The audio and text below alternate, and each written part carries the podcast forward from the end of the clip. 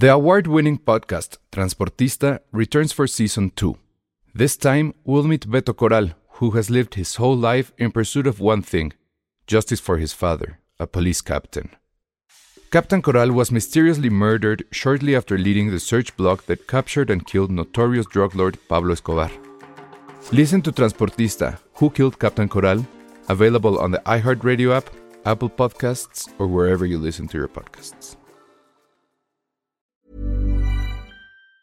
Planning for your next trip? Elevate your travel style with Quince. Quince has all the jet setting essentials you'll want for your next getaway, like European linen, premium luggage options, buttery soft Italian leather bags, and so much more. And it's all priced at 50 to 80% less than similar brands. Plus, Quince only works with factories that use safe and ethical manufacturing practices. Pack your bags with high-quality essentials you'll be wearing for vacations to come with Quince. Go to quince.com slash trip for free shipping and 365-day returns. Escuchas. Escuchas. Escuchas un podcast de Dixo.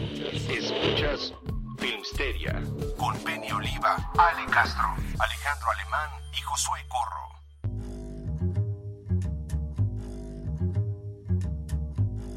Hola a todos, bienvenidos a Filmsteria, el único podcast de cine que juega voleibol, se baña y anda en trasero desnudo como en Top Gun, sin que caiga en el movimiento LGBT, que ya próximamente va a ser el mes del Pride.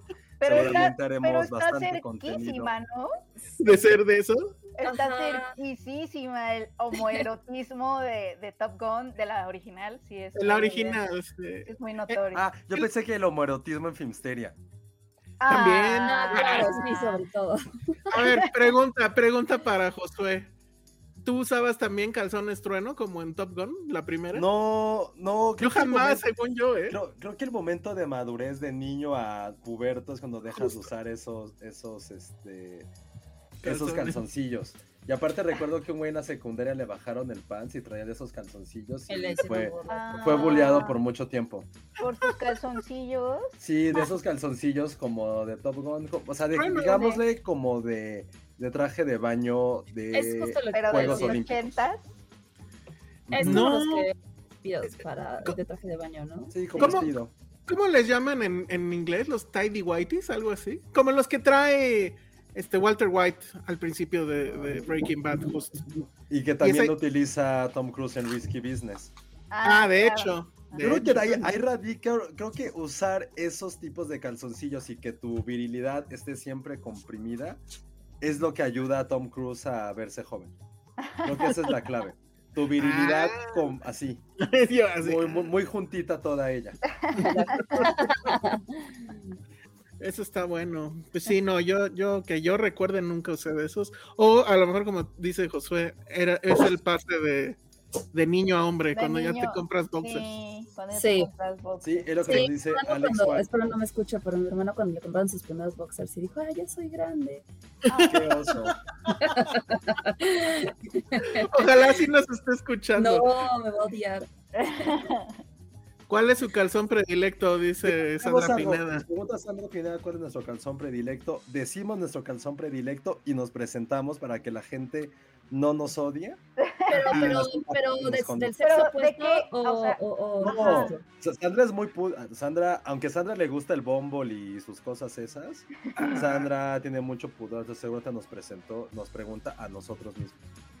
Ajá, entonces vamos, por primera vez en, en todo Filmsteria nos vamos a presentar primero.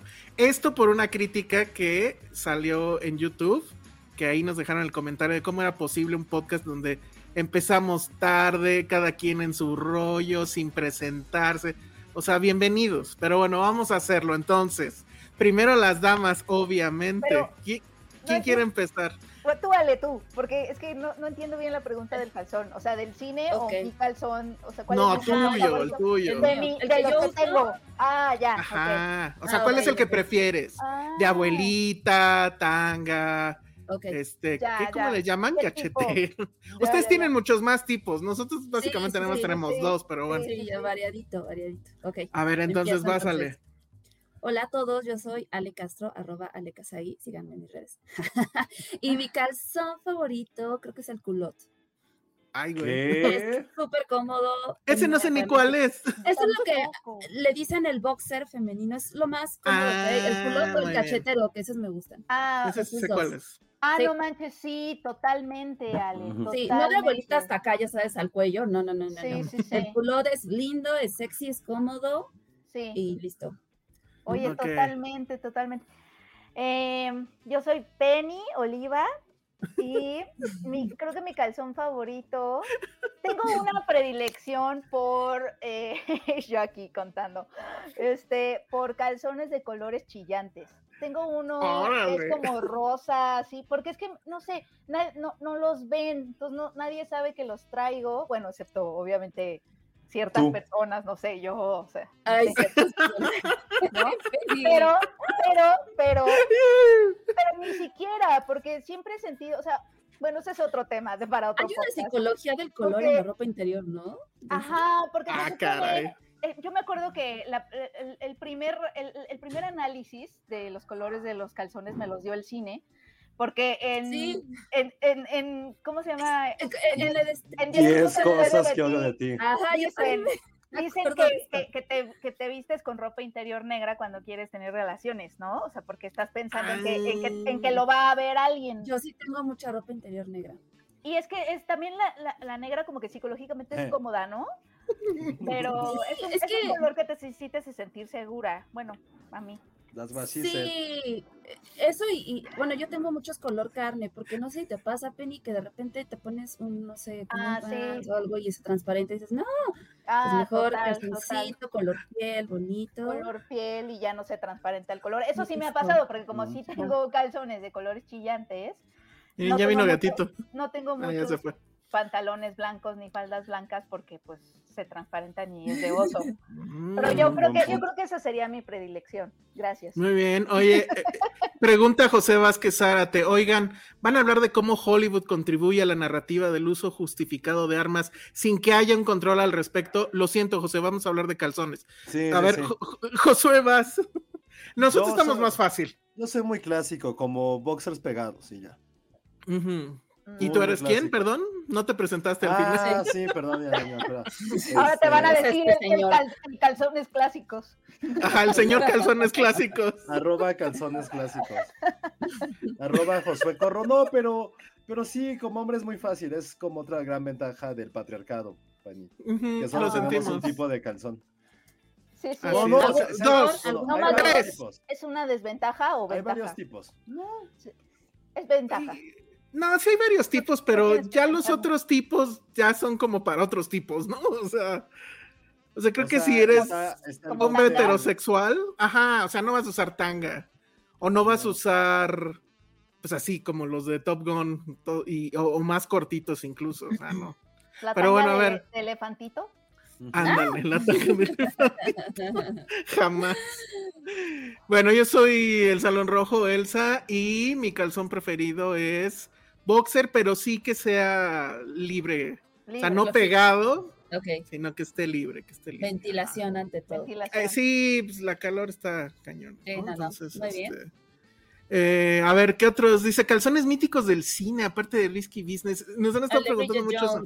Ah, el de Ah, claro. Ay, a mí siempre me han dado cosa que Minnie y la, la patita amiga del pato Donald, o sea, todo el tiempo se les ven sus calzoncitos abajo de su. Pero yo pensaba que eran como sus, sus shortcitos. Eh, eh, son como shorts, pero sí son calzoncitos, ¿no? Medio antiguos. Pues yo pensé que era su cola. O sea, son patos, No, ¿no? a- no, a veces sí tienen calzoncitos, ¿no? O lo estoy Sí, soñando. no sé. Es que Yo tengo esa siempre. imagen de caricaturas en donde hay niñas con faldita y se les ven un poquito los calzoncitos, pero son Ah, de esos, claro, sí. este, ya sabes, como, como pachoncitos que tienen olancitos. Olanes, Sí, sí. ajá.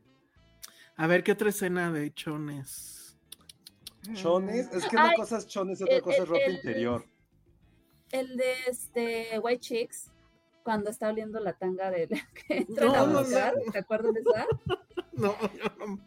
Que entran al cuarto de las de las que son falsas y el güey se encuentra una tanga y le empieza a oler y es cuando se dan cuenta de que son hombres y Ah. y las suelta. Ah, sí, ¿No? sí, sí. También, está la de esta película infame de Jack Black y Gwyneth Paltrow, en donde él la ve de Ah, muy bueno. en donde, en donde ella le avienta los chones y cuando él los cacha son así de este vuelo. Pero Sí, es sí, sí. como de, Ah, ¿cómo? sí.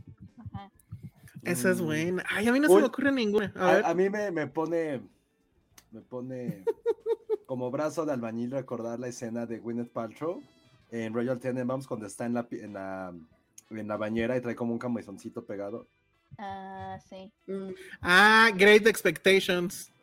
Al final sí se quita, lo Ah, último que se quita son los chones, ¿no? Y sí lo Ah. ves, Ah, muy bien. los ves sí, caer, sí, sí. ¿eh? Eh, Ah, claro, bien. la de Sandra Pineda, Scarlett Johansson en los- la primera Ah. Claro, son Ah, básicos esos. Escena de chones. Ok. Ajá. Inicia la película y ¡pum! El trasero de Scarlett. Mm. Ajá. Para que la cancelen 20 años después. Muy bien. ¿Qué otra se les ocurre?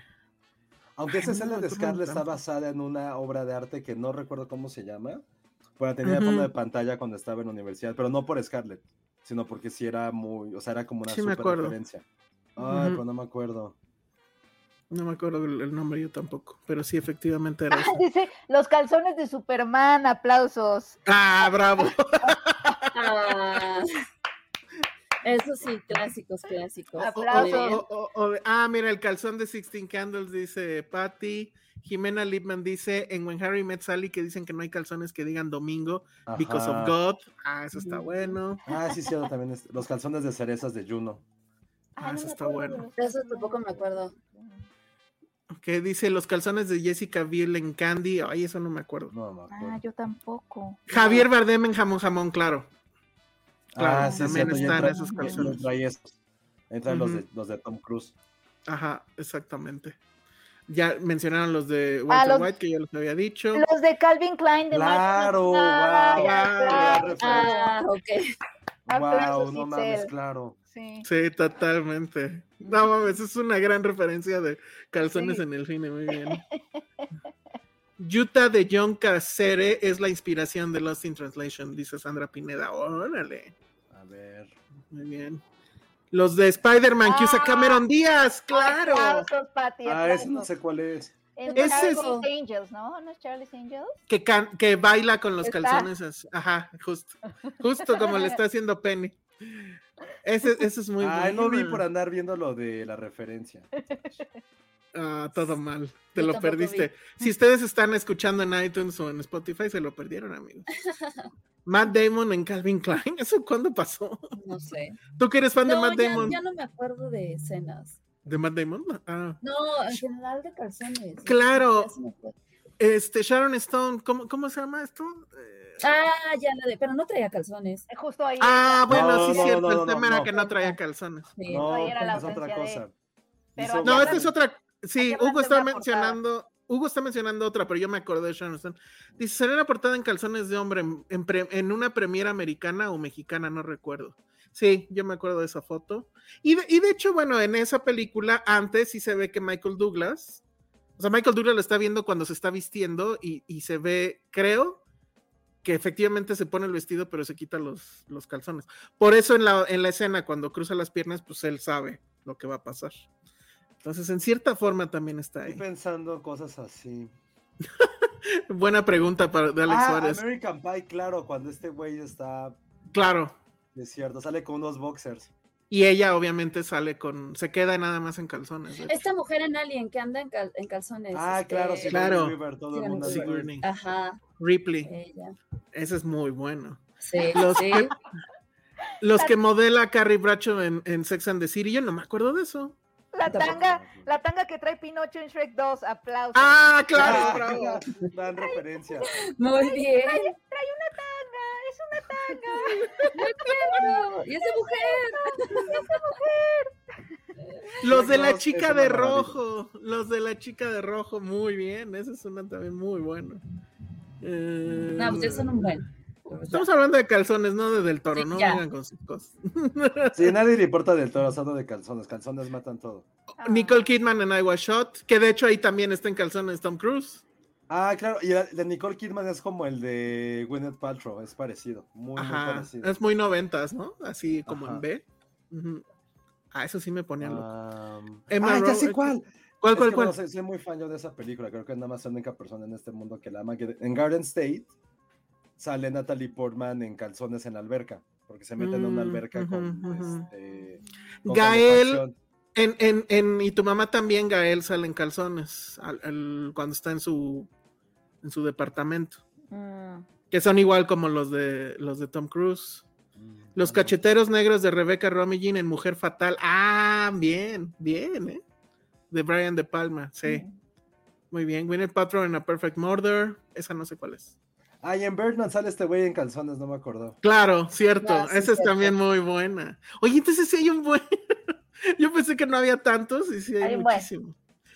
Va, pues no sé si quieren que, que sigamos hablando de calzones. Yo creo que No, ya, ya. ya está ya. agotado el tema. Sí, ya Sí, hablamos ya, mucho de podríamos calzones. Estuvo muy bien. Esperemos que ahora sí le haya gustado nuestra presentación a nuestro amigo con este con calzones. No, pues ya Pues igual no- ya se fue. nos va a seguir. Ah, claro. seguirnos. Saludos. Oye, pero está cabrón, siguen, siguen poniendo los cacheteros negros, eso ya. Los que le roba Mark Wahlberg a Reese en Fear, Super Noventas, dice Ah. Patty, no me acuerdo de eso. No me acuerdo. Sandra Pineda dice que no sabe qué es un cachetero. Ah, justo, justo Ah, Ale esa- lo acaba de. Son como, son como tights chiquitos. Sí, sí, sí, sí. ay, Como es que- licras. O sea, ¿te acuerdas cuando Son nos como de la escuela? Ajá. la caderita y levantaditos detrás. Sí, sí, sí. Son muy cómodos. Esto está muy, muy específico. Daniela Garza dice en The Sweetest Thing, Cameron Díaz y Cristina, no Ah, sé claro. qué, enseñan sus calzones que se ponen cuando ya no les queda ropa interior limpia y unos trae los de abuelita y otro trae unos boxers de hombre. Ok, Mm. claro, John Cena en Suicide Squad. Ah, Oh, John es Cena, muy- claro. Sí, es. Ese es el más Sí. reciente de los más Claro. recientes. ujú. En Idle Hand, Devon Sawa sale en casi toda la película en boxers. Ay, esa no la vi, creo. Bueno, que ya empecemos con el cross de, de Tom Cruise. No, lo vamos a aguantar tantito. Vamos a empezar primero. Sí, lo vamos a aguantar hasta el final para que se queden hasta el final. Lo que no saben es que estamos en realidad haciendo este programa en calzones. En no les. Muy bien. Eso es muy cómodo. Bueno, entonces vamos a hablar de otra cosa diametralmente opuesta. Vamos a empezar primero con Flea, ¿no? Ok. Entonces, pues Flea finalmente llega a Ahí no hay salas. calzones. Ahí no hay calzones, no, no, No. no. No, no hay calzones. no hay Pero, pero hay muy buenas canciones. Y sí, Sí. tiene, y la película yo creo que sí tiene por lo menos uno de los grandes momentos del cine de este año. O sea, si, va, si la van a ver, no se van a olvidar de esa película, por lo menos en todo el año, porque creo que sí tiene un gran, gran, gran momento musical. Entonces, no Ah, sé ya. quién quiere empezar, no sé quién quiere empezar. Ale. No, Sí. a ver, usted, a ver, ustedes. Denme testigo a mí. Bueno, a ver, exacto. Venga, Por Penny. favor. La vez pasada yo hablé de mi película. Ah, sí, es cierto, porque nada más la había visto. No, pero aquí todos vimos Flea ya, ¿no? Sí. Este, y dice Jacobo Falcón que justo hoy vio Flea en el cine y le gustó mucho. Ya estrenó desde hoy, ¿verdad? Ya, ya, ya está hoy en salas. Josué hasta, hasta platicó con el director. Ah, sí, órale. ¿Y qué te platicó? ¿Le preguntaste qué calzones usa?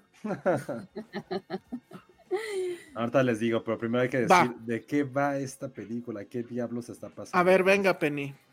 Ay, a ver si, a ver si la trama la tengo fresca. Es que sabes que con qué me quedé más de Flea con sus imágenes, que creo que hablan muchísimo. Pero bueno, es una historia de, o sea, que se va a oír como de, ay, no, migración, desplazados, etcétera. Pero creo, creo- creo que ahí está la magia de Flea justo. Eh, es un documental, pero es un documental animado que cuenta justamente el viaje de un chavo, ¿no? Que, que lo vamos conociendo a través del documental, que es Un amigo del documentalista, un adolescente, de eh, este país de, de África a que logró llegar a un país escandinavo. No recuerdo qué país es del Irak. cual él salió, Irán.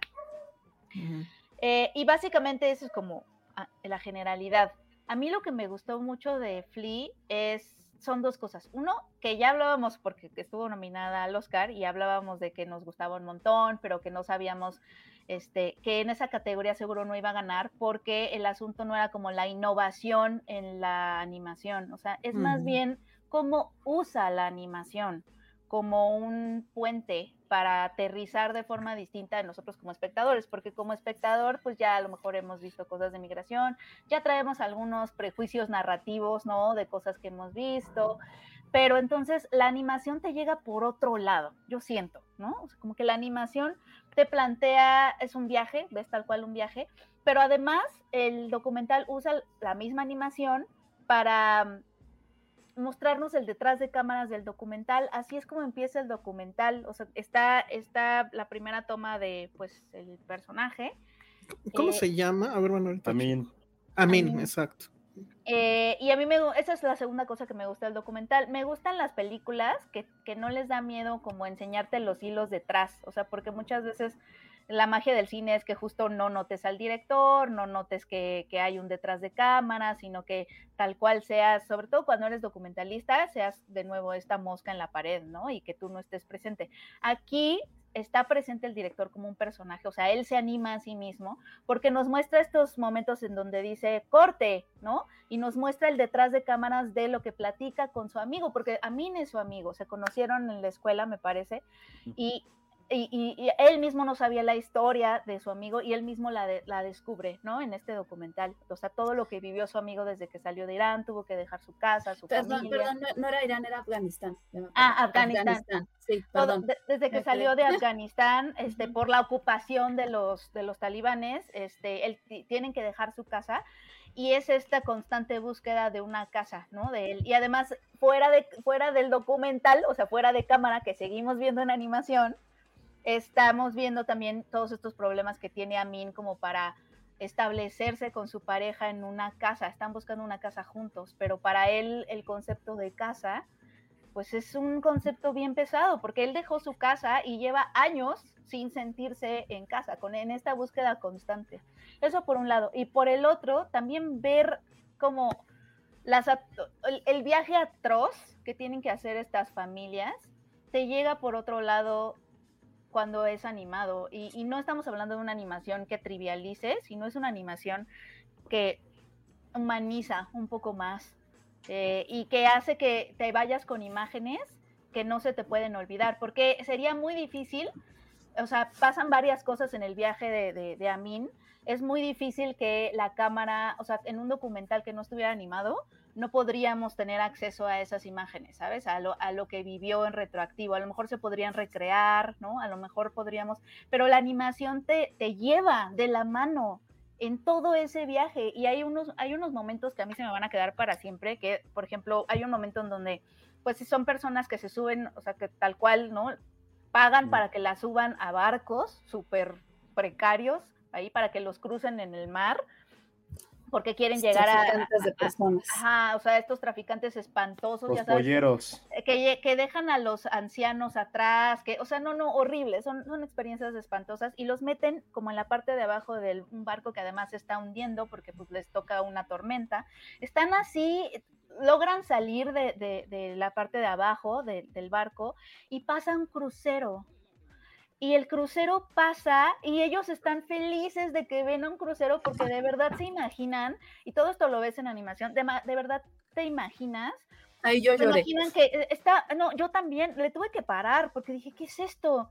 Este, son imágenes que no hemos visto de esa forma y la animación te permite justo a ir a esos lugares que el live action no, o que un documental no. Entonces te está- están ahí todos felices, se abrazan y la gente del crucero sí empieza como a ver, les- Que son turistas. que son turistas, ajá, Le está- toman fotos. y Les empiezan, toman a, fotos. empiezan a sacar su cámara, les toman fotos y de pronto están abrazándose y de pronto se oye como eh, los del crucero, ¿no? Los capitanes o el, el crew. eh, No eh, digas, eh, no digas, spoiler. ah, es spoiler. Bueno, o Pues sea, en cierta ustedes- forma, pero. no creo que sea spoiler, pero ustedes No. se imaginan, ¿no? O sea, ¿no?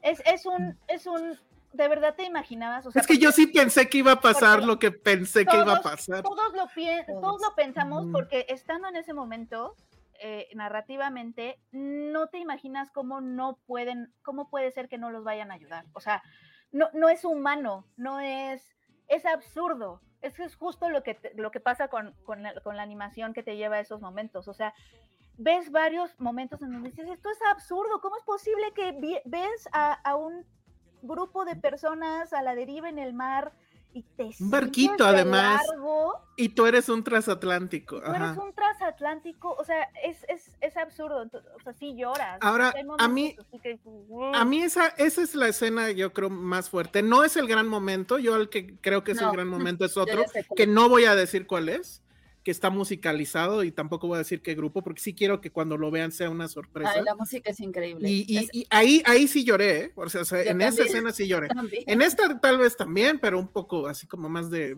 se te rompe el corazón. Pero bueno, hay otra cosa. Todo esto está sucediendo en los años 80.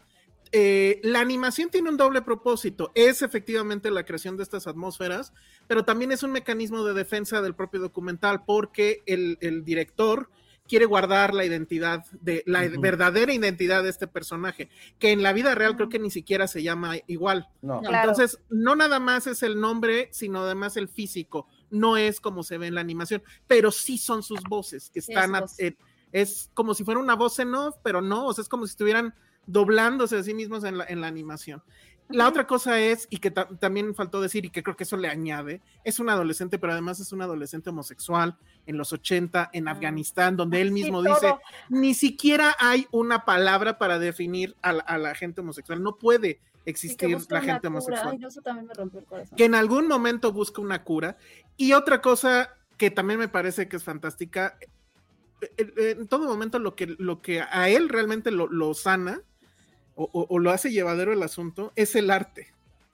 O sea, tiene su Walkman y entonces está escuchando música, la rola del principio que tampoco les voy a decir cuál es, pero que es fabuloso, las demás canciones que va escuchando, las referencias cinéfilas que pueden ser, pues e- es este, ¿cómo se llama esa película? De, justo de, de Van Damme. Es Touch of the... Este, No, Ah, Um. No me acuerdo. no me ah, acuerdo, tampoco. pero ya saben, esa donde abre las piernas y le da así, Sí, ajá que, que también es como, bueno, pues es su crush. Y, en- eh, o sea, todo, como que el mensaje de toda la película al final es el arte salva, incluso las telenovelas mexicanas. Ujú. O sea, lo, Era lo salvan. María.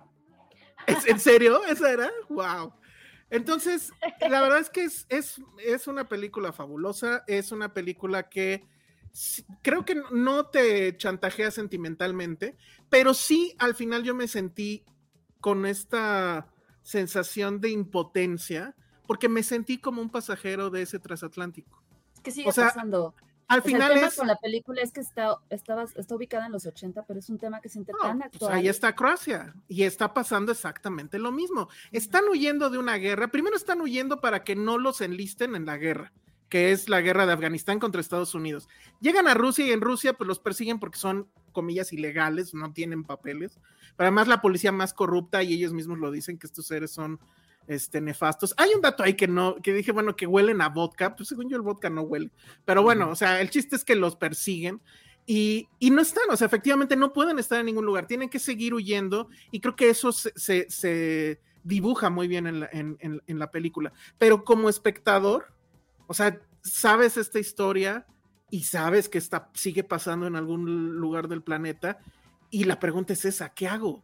O sea, ¿qué hago con toda esa información? Me siento como los turistas del barco que lo único que pueden atinar a hacer es tomar fotos o medio darse la vuelta indignados, que se ve también en, en- en eso. Entonces, en, es- en ese sentido, sí es una película que, que incomoda, o por lo menos a mí me incomodó mucho. Por eso, entonces, ¿qué, qué podemos hacer nosotros de este lado de, de este occidental? ¿no? no, no sé. O sea, no sé cuál será la respuesta. A, eh, a mí, me- todo eso que estás diciendo, Elsa, creo que estoy súper de acuerdo. Y también no sé si les pasó que, o sea, a mí lo que me, se me hizo muy inspiradora en el sentido de cómo cuentas las historias que ya conocemos o que creemos que conocemos porque las vemos en los periódicos, porque las vemos en reportajes, porque hablamos de eso todo el tiempo y están en las agendas políticas y que la migración y que no sé qué y que no sé qué. ¿Cómo cuentas una historia y le encuentras como todavía la dimensión humana? Eh, y, entras por otro lado, ¿sabes? O sea, como que a nivel narrativo es, es difícil, o sea, sí está complicado. Y la forma en la que él usó todos los recursos, como tú dices, también la animación como, como un escudo de cierta forma, pero no nada más eso, sino que sí se, sí, sí se ve que la aprovecha como, todo lo que puede para, para, para, para que el mensaje llegue, o sea, como para que el lenguaje no fracase, como fracasaría en un documental de pues un poco a lo mejor más convencional y que siento que aterrizaría en muchos oídos sordos, o sea, como que, como que sí no, no tendría el mismo impacto. Entonces, como que sí siento que es como una clase maestra de cómo encuentras una dimensión humana y a un, a un tema que en alguno, o sea, que se ha utilizado, se ha politizado, se ha, se ha mangoneado, este, se ha manoseado muchísimo. O sea, ¿cómo le encuentras la humanidad a eso? Porque después de ver Flea, o sea, el que haya todavía personas que digan, ah, es que a qué vienen los migrantes a robarnos nuestras cosas y, y, porque son bien aprovechados y porque, porque aquí quieren comer nuestra comida, o sea, como que, que, nadie vive esos infiernos porque sí, ¿sabes? O sea, entonces creo que, creo que sí, es una clase maestra, yo siento como de periodismo incluso, o sea, como de encontrar, de, de, de, narración, o sea, de cómo narras una historia que ya ha sido manoseada y que la gente cree conocer, porque eso es lo que pasa con Flea, que no, no, no es un documental sobre algo que sea como muy sorpresivo de, ay, no sabía esto, ¿sabes? O sea, como, ay, el giro es que... Eh, eh, no está descubriendo el hino negro en, en, cuanto a lo que sucede o no está haciendo esta investigación exposé de, ay, no sabíamos esto. ¿No? Entonces eso es muy, muy difícil de lograr a nivel documental, a nivel periodismo, a nivel relatos, a nivel soy, somos narradores, ¿no? Oye, y... es hermosa. Y además tiene este tema de que pues es un coming of age, ¿no? Y que supongo que eso es lo que a Josué le, le pudo haber este, fascinado. ¿Hablaste con el director? ¿Qué platicaste con él? Sí, o sea, creo que todo lo que han dicho es, es un, primero es una película demasiado emotiva. Emotiva uh -huh. en todos los sentidos, no es cursi, no va por ahí. Eh, a, mí, a mí me gustó mucho la película, también se me hizo desgarradora la forma en que retrató este viaje, esos continuos viajes para tratar de, de emigrar. La historia de la policía y la chica también se me hizo sumamente devastadora. Hay una escena muy, muy fuerte con cuando ellos están viviendo en Rusia. O sea, cada peli y también creo que es cómo la memoria te va contando a ti mismo esa historia. Cómo también tu memoria va creando esa persona que eres. Y creo que eso también es algo fundamental. De, de lo que pude hablar con el director, eh, primero fue de, o sea, cómo, fue, cómo era la relación con, con su amigo, ¿no? O sea, en qué momento decidió hacer ese documental. Y él dijo que desde que conoció la historia entre ambos lo, lo, lo, asimilaron.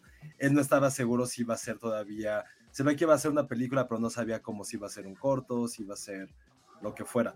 De la parte de animación, que fue lo que le, le pregunté, o sea, primero era justo por la parte del anonimato, dos, porque también podían recrear específicamente ciertas escenas, escenas que en un documental de carne y hueso no iban a poder pasar, no iba a poder ocurrir. Creo que la animación le dio como, como esa gran ventaja.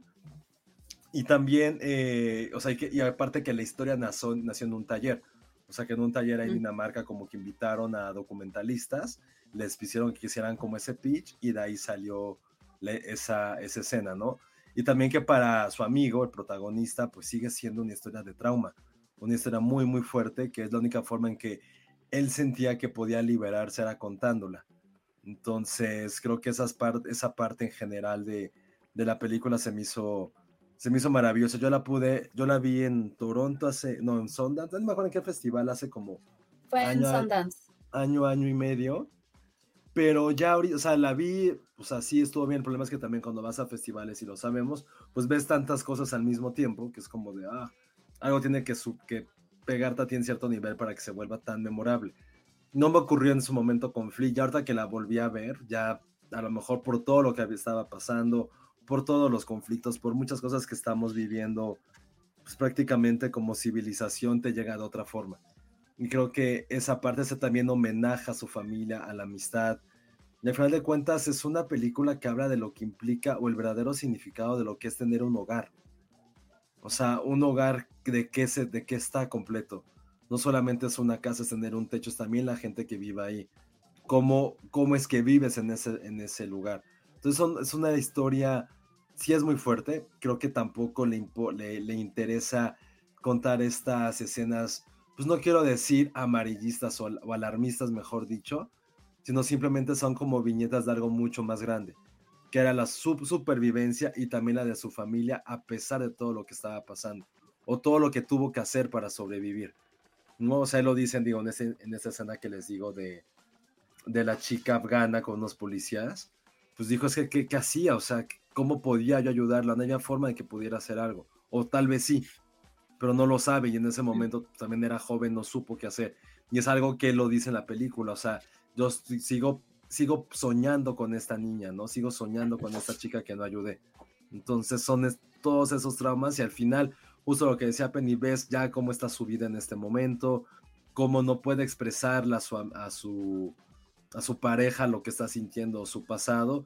Y al final creo que esa, pues esa epifanía que tiene al final, ese momento de, ya, de doble liberación, creo que es una escena fascinante, es una escena bellísima, que tal vez no sé cómo hubiera impactado si hubiera sido una escena en carne y hueso, pero haber visto esa animación, la música, el momento en que llega a cierto lugar, y te das cuenta de lo que implica también la libertad en muchos aspectos, ¿no? Y saber, a mí lo que más me dolió, lo que se me hizo así como muy, muy cruel, no, cruel para él mismo es también como pues, toda la gente que no lo logró, creo que eso también, de eso mucho, de eso también es a lo que habla el arte, ¿no? Para llegar a la cima una persona, 10 no lo lograron. En cualquier aspecto, en cualquier aspecto de la vida, creo que es eso. Y analizarlo de esa forma, a mí me, me dolió mucho saber cómo toda la gente que aparece en la película, lo que aparece en su memoria, es como, güey, no sabes qué les ocurrió a ellos. Jamás lo sabes. Y creo que eso también es como algo muy cruel y que pone la película entredicho y sí es una cinta que la verdad a mí me, gustó mucho, creo que es una película que también va a ser atemporal en ese sentido y que ojalá hubiera alguna solución, pero no están sí, no. decirlas, pero una super película. Eso es lo más trágico. Iván Chimal dice, Flea me recordó la primera vez que fui a un antro gay. Parecería un momento superficial, pero recordar el sentirte en un lugar donde todo el mundo es como tú es un momento muy poderoso. Qué bonito. Ay, yo quiero leer algo que dijo Monse aquí, que, que, dijo, este, además Flea no habla solo de las pérdidas físicas, también la pérdida de uno mismo y que nunca volverás a ser la misma persona que tiene que ver con lo que decía Josué, porque sí es cierto, o sea, también él pierde su, él pierde su historia, o sea, no, sin spoilers ni nada, pero él, él pierde su, la historia. Vive en una mentira. De él, ajá, o sea, como, como Anakin. En ese desplazamiento también pierde su propia su propia historia y su propio derecho a contar tu propia historia. O sea, como que de dónde, ¿sabes? Como que todos tenemos esa libertad de, de contar quiénes somos, de dónde venimos, qué hemos hecho, etcétera. Y él la pierde. Y eso también está fuertísimo. Dicen aquí que ya contemos en qué acaba. no. no, véanla. Oye, pero también estaban por ahí este, diciendo que si nada más va a ser en Ciudad de México, vamos a preguntarle a la gente de la distribuidora. Hola, Ale, oye, ¿va a ser nada más en la Ciudad de México o en Sí. No, no es cierto, ¿cómo creen? Ay. No, a ver, preguntan, por ahí también decían si, va a estar en salas VIP. Sí va a estar en salas VIP. La película obviamente pues entra dentro de un circuito de arte me encantaría que estuviera en toda la República, pero pues Top Gun Doctor Strange tienen otros espacios. Entonces, pero no, por ejemplo, vamos a estar en Cancún, en Ciudad de México, área metropolitana, en Estado de México, Cuernavaca, Guadalajara, Jalapa, León, Mérida, Monterrey, Morelia, Oaxaca, Puebla, Querétaro, Tijuana, Toluca, Veracruz, etcétera. O sea, busquen la, la peli, sí vamos a estar en, en diferentes ciudades Lamentablemente no, no, en no es estreno nacional por el tamaño de película que es y por eh, pues las competencias que están ahorita en cartelera, pero pues si pueden verla en cine, la verdad es que yo primero la vi igual chiquita en, la oficina y me quedé en una de las funciones de prensa que tuvimos y, y ahí no, o sea, o sea, sí la, sí la, la sientes diferente, es totalmente diferente. Y esa escena justamente que dicen que es tan memorable en cine, con esos audios, esa canción, es como, o sea, salí y, la, empecé a buscar en Spotify y dije, sí, es que este, esta canción es un gran disco, entonces, sí, ya, ya no entenderán cuando la vean. Este, la película creo que sí vale muchísimo la pena verla, es muy bonita, sí, es muy reflexiva. Eh, y justo el mensaje, ¿no? O sea, em, en la función de prensa que tuvimos la semana pasada, muchos de los medios me, me decían eso, vale, este, es que me identifique con ella. O sea, justo ese momento es como la primera vez, ¿cuántos no nos preguntamos de niños si estaba bien sentir lo que sentíamos o que nos gustaran ciertas cosas? O sea, como que sí conectó con la gente de diferentes formas y creo que eso es lo padre de esta peli. Dice Hugo Hernández, es la primera que ha estado nominado como película internacional dominada documental y, y animada al mismo tiempo. Supongo Sí. que sí, Sí, por, sí, sí. por- por el hecho de que justo es... Y no ganó en ninguna, ¿verdad? No, tres Eso fue lo claro. Qué No, poca. Sí. Sí. sea. Sí, ya que la ves y dices, bueno, pues ¿quién, quién estaba en esa terna? Pero bueno, ni sé, la verdad. ¿De ni- ni documental chequé. quién ganó? De documental la de Eh, Summer. Summer of Soul. Ah. Ah, bueno, es que ahí sí estaba. Sí, Es que- animación pues se le iba a llevar encanto. Sí, o sea, es que- Eh, Ah, Ahí, ahí es donde sí dices. aunque se lo, "Ah, se lo merecía de Michels, ya lo habíamos dicho.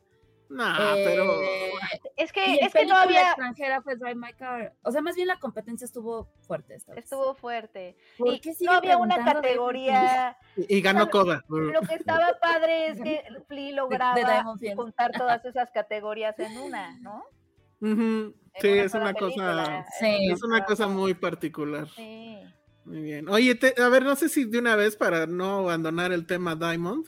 Están preguntando muchas cosas de Everything Ya Everywhere. sé. Que si va a estar en IMAX. Que, a ver, ¿qué, qué sabes? solamente qué se puede decir decir? Que la semana pasada, de hecho, nosotros aquí en Filmsteria sacamos una encuesta y preguntamos, porque es genuino que queremos escuchar dónde quieren que estrenemos. Y sí estamos escuchando esas respuestas, sí, y esta semana, de hecho mañana, van a saber algo. Ok, muy bien. Bien. Ojalá que Ahorita se confirme, que sale mañana. Que se Mañana, mañana. confirme lo de IMAX, por favor. Y mañana bueno. la ves, Elsa, por fin. Así es. que Eh, dice, sí, bueno, eh, decían eh, justo lo de Summer of Soul y, y Drive My Car, pues sí está cañón. Néstor Alarcón dice, buenas noches, primera vez que los veo en vivo. Buenas noches, Néstor. Ah, yo la Néstor. Gracias por estar acá. Bueno, pues entonces ahí está, eh, pues todo eso pasa con Flea. Sí les recomendamos mucho que, la, que si pueden verla en salas, que la vean en salas. No sé si después va a dar el rol a los lugares donde en, un- en primera instancia no, no va a llegar, o quién sabe. Pues Depende es que cómo le vaya. La neta, estamos en pleno verano.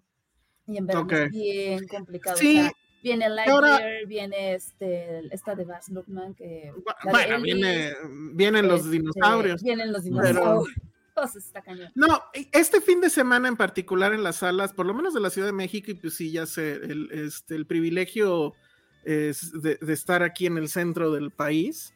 Están las dos antípodas, o sea, están las antípodas del cine. O sea, está Flea, pero pues del otro lado está Top Gun. Ay, no también podría estamos en haber- ¿eh? Ah, mira, muy bien. Que no podría haber cosas más este, dispares, y sin embargo, las dos son geniales, creo yo. Entonces, ante la disyuntiva. Ante la disyuntiva de cuál veo, pues vean las dos. O sea, vean las dos, háganlo como sea, pero vean las dos. Entonces, bueno, eso es Flea. Lo siento, Cintia, se perdió lo que dijimos de Flea. Ay, sí, y ya. vamos a lo que sigue. Ah. ¿Sí, sí te vas a tener que ir antes, Josué? Eh, probablemente. Entonces, ¿pasamos primero a Star Wars o vamos a Top Gun o tú dinos? Star Wars. ¿Qué otra cosa teníamos? Chip and Dale. Eh, Chip and Dale. O que nos cuentes. Si quieres, es que si hablamos de blockbusters, pues ya vamos a hablar también de Top Gun, pero no sé si quieres hablar de lo que pasó con, ¿cómo se llama? Con Jurassic. Tú dinos, Ay, o, o- o Jurassic. primero Star Wars, tú dinos. Nah, vamos con Star Wars, lo que la gente quiere. Nah, no sé si es lo que... Navecitas. Ya hemos- ahora sí nos hemos pasado hablando de Star Wars. Ya vimos como tres programas hablando de Star Wars, maldita Ay. sea. Está bien. No, ya, bájenle. Star Y, lo peor es que, bueno, no, en el siguiente episodio, no, sí, en el siguiente episodio ya vamos a estar hablando de, de Obi-Wan, ¿no? Ah, sí, muy probablemente. O No. sea, Probablemente yo no. el mes de Star ¿No ¿Por vas a ver Obi-Wan? No ¿Por se me qué? antoja tanto. ¿En serio? Yo muero A ver. por esa. Hice una encuesta en, en, en el Instagram de. Filmsteria. Estoy mal. A ver. Creo que Sí, estás muy mal. mal, Penny. Muy mal, Penny. Porque no, no este, mal, pero en contra de la gente. Oh, eh, ah, este viernes es Batalla Nerd. O sea, se estrenan ajá, Stranger Things 4 ajá. y Obi-Wan Kenobi. No, bueno, pero Netflix le está metiendo con A todo. de cuando cancelé mi Netflix. No es que a mí ya se me olvidó en qué se quedó. O sea, como que A mí también. tiempo Rápido les cuento, yo ya pude ver el, el- el primer episodio de esta última temporada. Bueno, van a hacer esto de parte 1 y parte 2. El chiste Ay, es que ya no. vi, sí, sí, sí, sí. Ya vi el primero, y ya, ya llegó el de los tamales. Y este, pero nos lo pasaron en cine, y yo creo que eso afectó a que me encantara. O sea, me Ah, episodio. ah, está bien, está bien. Tiene momentos, ya saben, este pedo de que al parecer en Stranger Things no puede haber cinco minutos sin música. Tiene todo un montaje al principio con una rola de fondo que sabes cuál es, pero no, no digamos que no se dispara, sino hasta el mero final y entra así increíble y todo. Entonces, bueno, la verdad es que me gustó mucho. Yo ni me acuerdo de la 3, o sea, no sé que no la terminé de ver y nada más, pero entendí perfecto cómo empieza, ¿eh? O sea, como que siento que no, ¿Esta es la cuarta? Esta ya es la cuarta. No manches, yo pensé que era la tercera. O sea, ya, todo mal. No, no, yo ya estoy así. Yo Ni no soy fan, acuerdo. pero me gustó mucho. En fin, entonces hicimos la, a ver si no se va. Hicimos la encuesta y ahí está Penny. A ver, uh, Eh, y- ay, y ganó 74%. Obi-Wan. Todo el mundo Ajá. quiere ver Obi-Wan. Es que ajá, sí. la pregunta es Ay, cuál vas a ver primero este viernes. Yo creo que, yo creo Y que va a haber mucho nerd solo de madrugada. Ajá. Veré solo una. Y yo creo que va a ser Obi-Wan porque prefiero empezar una a no me acuerdo qué pasó. Claro. Sí, total. Total. Sí, total, Va. total, total. De que, o sea, la primera me acuerdo muy bien, la segunda no me acuerdo nada y la tercera del Tampoco. centro comercial, ¿no? Sí, Ajá. La primera a mí En- me encantó, me acuerdo. Sí, En la esta- sí, a todos, muy buena. En esta están todos en la escuela. Eh, de- obviamente estos dos siguen. Pero ya, de- pero ya en la universidad, ¿no? ¿O qué? Sí, ¿no? Ah, pues supongo, no, es que no, no sé, se Ya ve están más bien Ya como. están grandísimos. Sí, es como high school. Ese es un tema, ¿eh? Sí se ven ya todos. El, el que sale en Star Wars, en, Star Wars, en. Ghostbusters, no me sorprendió tanto porque pues ya lo había visto ahí. Pero, por ejemplo, el cuate este Mazaret, ¿o El de chinitos, ajá. Ah, el, ah, el bonito, el, el del que le falta El más. sin dientes. El sin dientes. Güey, está súper cachetes, o sea, como que subió de peso, pero se ve muy cagado. Y el, el negro, ay, el negro. No, That's racist. bueno, eso. Bueno, el de color, o el afroamericano, este, sí se puso como que mamey. Y ella, pues ya la han visto, ¿no? Porque ella estuvo en todos los programas. Y pues ya, o sea, lo que se ve, es que no quiero contar, porque pues siento que es como que Ok. chafa. Pero te gustó. Pero me gustó la dinámica, siguen siendo unos nerds. Este, sale este tema de que ellos juegan Dungeons and Dragons. Todavía, ya, ¿no? Pero en esa época les sacan un, un artículo de la Time, creo es, o del New Yorker. No, de Newsweek, creo, donde decía que era una cosa satánica y no sé qué. Y ellos obviamente Ah, siguen sí, jugando. Sí, sí, sí. Te- tenía un pedo ese juego con eso. Ajá, Muchos asesinatos, muchas cosas que pasaron, le echaron la culpa Ajá. al juego. Exacto. cosas. Sí, sí, Y sí, entonces eso, este, el afroamericano, este, y es como estrella del básquetbol, este, pero, o sea, muy en esa onda teen, Ya, este, high ¿no? school. high school, exacto. Entonces, en al- o sea, Sí. sí al principio te di- como que te dan el guiño de por dónde va a ir el asunto, Ajá. a qué horas van a salir los monstruos, pero pues obviamente no pasa en el primero. Entonces, bueno, empieza bien. Yo supongo que va a haber un girazo de tuerca durísimo. O no sé cómo le van a hacer para, para sostener la atención. Sobre todo teniendo pues, la competencia de Obi-Wan. Pero va a estar, o sea, pero va a ser un capítulo a la semana, ¿no va a ser todo? Ah, no, pues sí es cierto, ¿verdad? Ellos son completos. No, yo creo que van a salir ¿Seguro va a completos. ser Obi-Wan? No, Ah, no, Stranger seguro Eh, Stranger. sí. pero eso está chafa porque la conversación se, dis- se diluye de inmediato, ¿no? O sea, con, con, con Obi-Wan vamos a estar toda la semana hablando, o sea, un mes o no sé cuántos episodios. Ay, sí, obvio, obvio. Vamos a estar hablando todos los. Dios los mío, ¿de plano? totalmente. Claro, Penny. ¿Será que no estoy viendo el impacto y el legado?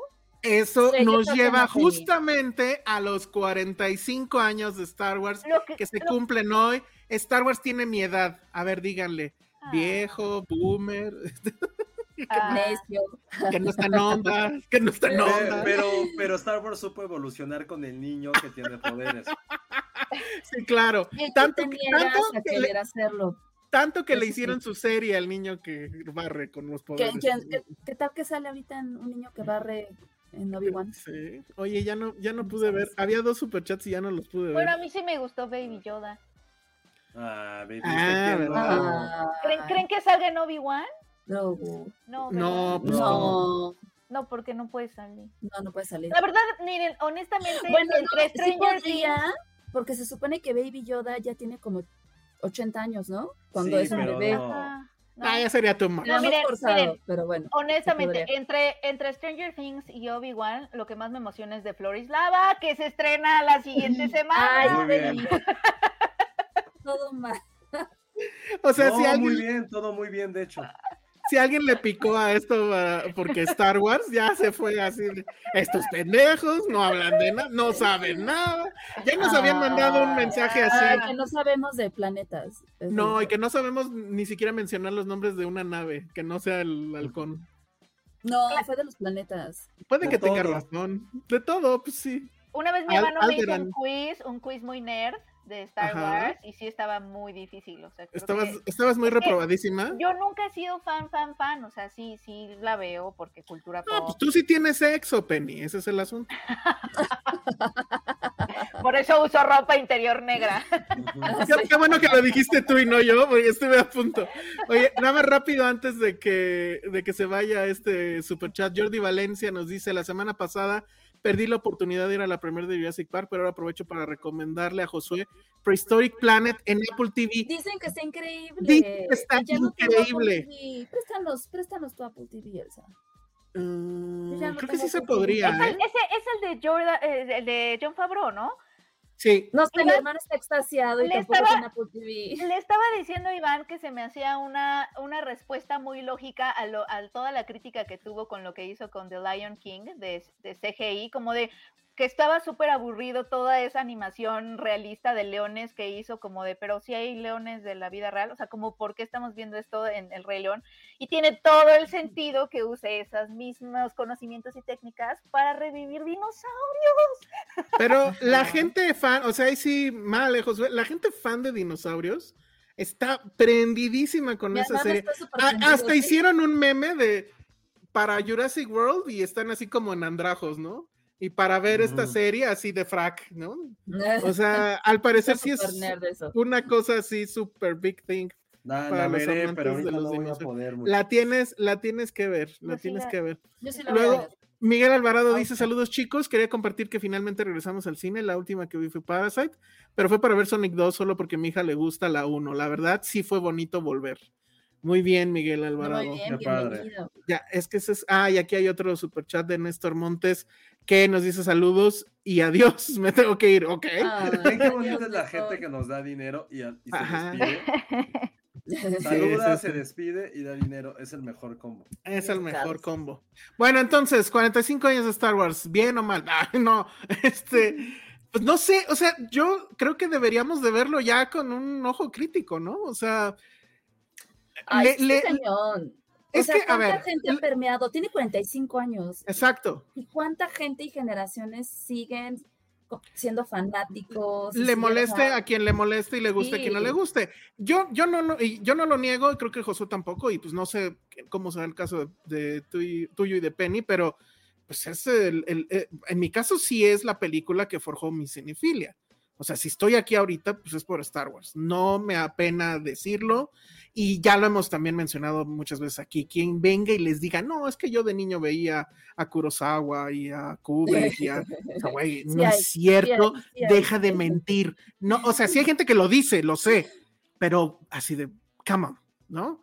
Entonces, creo que eso eh, nada lo va a tirar jamás, pero yo sí siento que ya, o sea, de todo este, es- eh, eh, en todo este tiempo para acá, o sea, desde, el- desde la trilogía original para acá, lo único que hemos tenido realmente valioso es este Rogue One y pues este el- el Mandalorian. Mandalorian y también es como que fuerte, siento que como que el futuro de Star Wars ya no está en el cine, está Mm. en Disney Plus. Y eso siento que también es como que un poco fuerte. Hablando justo de una saga que forjó la cinefilia y que ahora ya dijeron, ¿saben qué? Bye, el cine no va a pegar y lo que está pegando son las series. Y si esta funciona, o sea, si funciona Obi-Wan, pues ya está la de Aocha o cómo se llama, no sé, y la de Diego Luna. Ajá, Soca. Entonces, o sea, viene toda una luz de series. Y pues eso también es como que raro, no sé. O sea, no sé ustedes qué opinen. Creo que, creo que, o sea, creo que lo, le, le, le podría jugar en, de- o sea, como una desventaja, siento, porque justo estamos en la super, super explosión de contenidos y plataformas y todo eso. Entonces, o sea, sí puede ser que a lo mejor algunas de, de las series empiecen a quedarse como pues como justo en el costal de muchísimas cosas, ¿no? Yo siento. Pueden correr eh, el riesgo de sentirse muy forzadas, son demasiados y personajes. Sentirse muy forzadas. Y creo que la sobreexplotación de, bueno, ahora de este, y hagamos serie de este otro, y de este otro, y de este otro, va a ser, llega un punto en el que Obi-Wan, obviamente, porque pues es un personaje súper mega icónico. No, y, porque está anclado en la, en la trilogía original. Sí. O sea, creo que todo lo que toque la trilogía original, ahí estamos. Pero en el momento en que se empiezan a, salir de ahí, ya no está tan fácil. Incluso la, la, anterior, que sí era de la original, que es este, ¿cómo se llama? el otro. ¿Boba? La de Boba Fett, yo abandoné. O sea, nunca vi el final, de hecho. Yo tampoco. No, mm. es que creo que sí, creo que sí. Pues. Para mí, para mí que yo digo, yo, yo nunca he sido tan fan, obviamente. de ver todo. entiendo el fenómeno y todo eso y las he visto todas y, sí, claro, o sea, pero, pero yo sentí que estaba forzado desde Han Solo, o sea, como, mm, como que yo ya empecé a sentir no, Han Solo es lo peor. El, como el querer como, como acomodar un poco el universo para servir ciertos propósitos, sí, empecé a sentirlo ya demasiado desde, desde ese entonces. De Mandalorian, este, fue mi excepción y yo dije, ¿qué es esto? Pero también de Mandalorian jugó muchísimo con, con otros géneros y pues la verdad es que lo hizo muy bien y Baby Yoda fue como una herramienta de venta magnífica.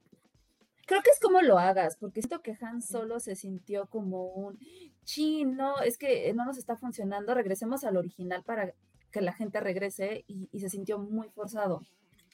no, y, está, y está este tema de que eran los de Spider-Man, Into the Spider-Verse, ¿cómo se llaman? Este, estos dos hermanos, que ellos eran los directores originales, Chris Miller y el otro, y este, y que a la mera hora Kathleen Turner, que es la que yo digo que es este Darth Vader de esto, de la vida real, les dijo, Kennedy. Kathleen Kennedy, perdón, les dijo no y adiós. Y, llaman a este hombre de, de super emergencia, a Ron Howard, y pues lo que quedó fue una mugre horrible. Ha de ser muy satisfactorio, ¿no? Si te corren un Sí, claro. Claro, imagínate. es obvio, así de ah, tu cara. Así como, es como mic drop, pero muy satisfactorio.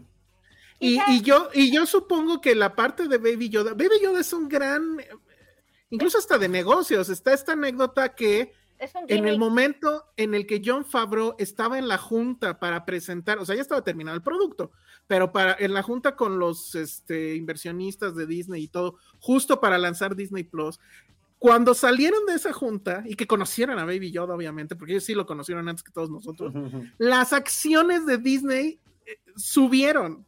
Nada más de eso, no lo habían transmitido, nadie sabía nada, pero ellos ya sabían lo que venía con Baby Yoda y dijeron, no mames, ¿cuántos juguetes vamos a vender? claro que vendieron. El, el, mejor gimmick del mundo, o sea, a mí, a mí, yo me rendí ante Baby Yoda y yo sé cómo funciona toda esta estrategia de los seres de los seres bonitos y cute que pones en tus productos justamente para vender juguetes, etcétera. Entiendo esa estrategia de marketing y aún así yo y Baby Yoda, o sea, nos veía corriendo juntos en una pradera y abrazándonos. O sea, sí, sí, la verdad es que Baby Yoda es, es una herramienta de venta magnífica y no, muy bien. y la cosa así como rara es que no tenían juguetes, o sea, les pasó como en el Star Wars original no tenían juguetes para ese momento. En realidad, pasaron seis meses antes de que hubiera juguetes de Baby Yoda. Creo que este es de los pocos que tengo, ¿eh? que está tragando. Además, su animación y además te abraza. Todo él. No, su vocecita. increíble. Ya sé, es increíble Baby Yoda. Despierta los sentimientos paternales muy cabrón. O sea, siento que de Mandalorian juntó muchos factores, o sea, fue una combinación de cosas que la convirtieron en un éxito y que no es tan fácil que a lo mejor se replique con otras series como Ahsoka, pues, etcétera. Quiero pensar que entendieron que la onda es, a ver, olvídate de política. Olvídate. Star Wars es. Vete a nostalgia, vete a western y vete a Kurosawa. Vete a aventura. Ajá. Entonces, eso es ahí. Dice Alex eh, Hodge, Mandalorian tuvo éxito porque se alejó de la trilogía original y cayó al acercarse de nuevo. Sí, sí, sí, sí.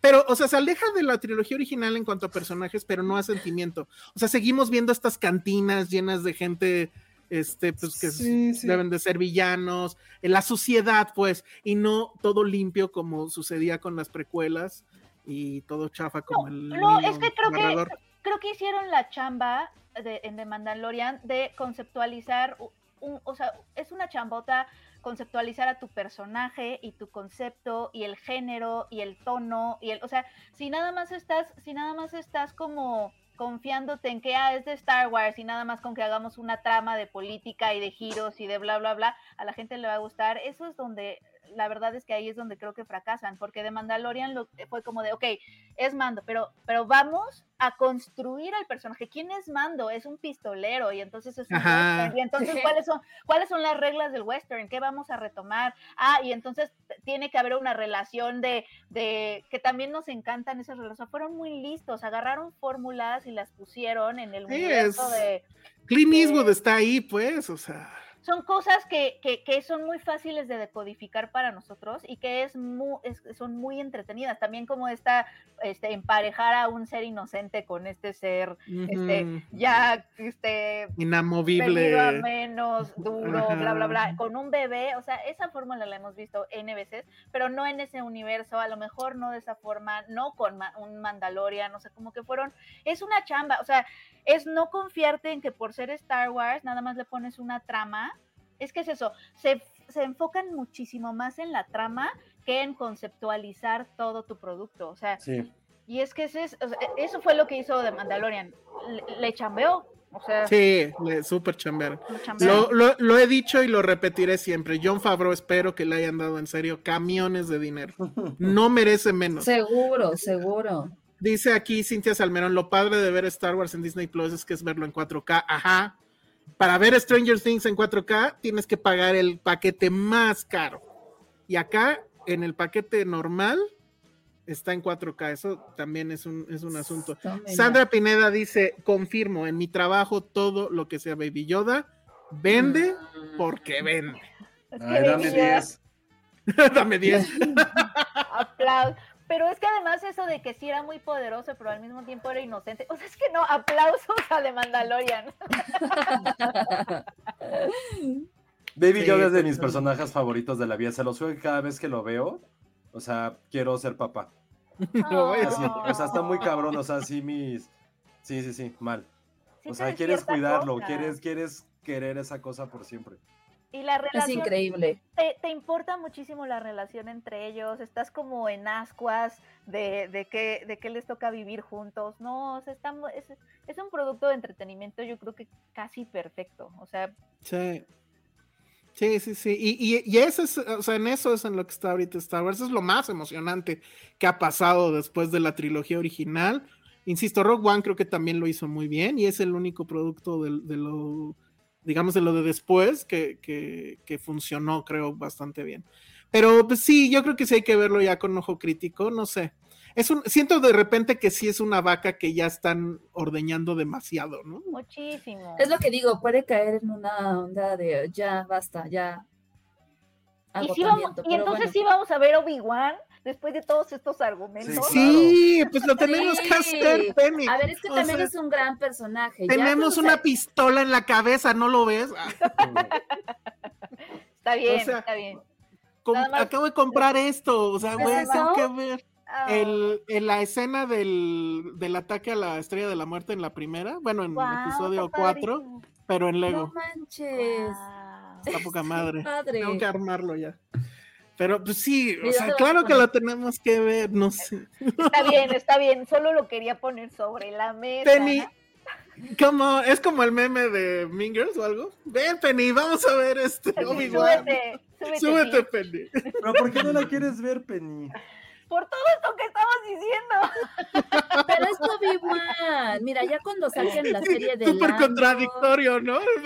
Pero es como si sacaran la historia de alguien de Harry Potter que te guste. Ajá. Pero es que justo ya no, yo ya no veo animales fantásticos por lo mismo. Pero viste la primera. Vi la primera.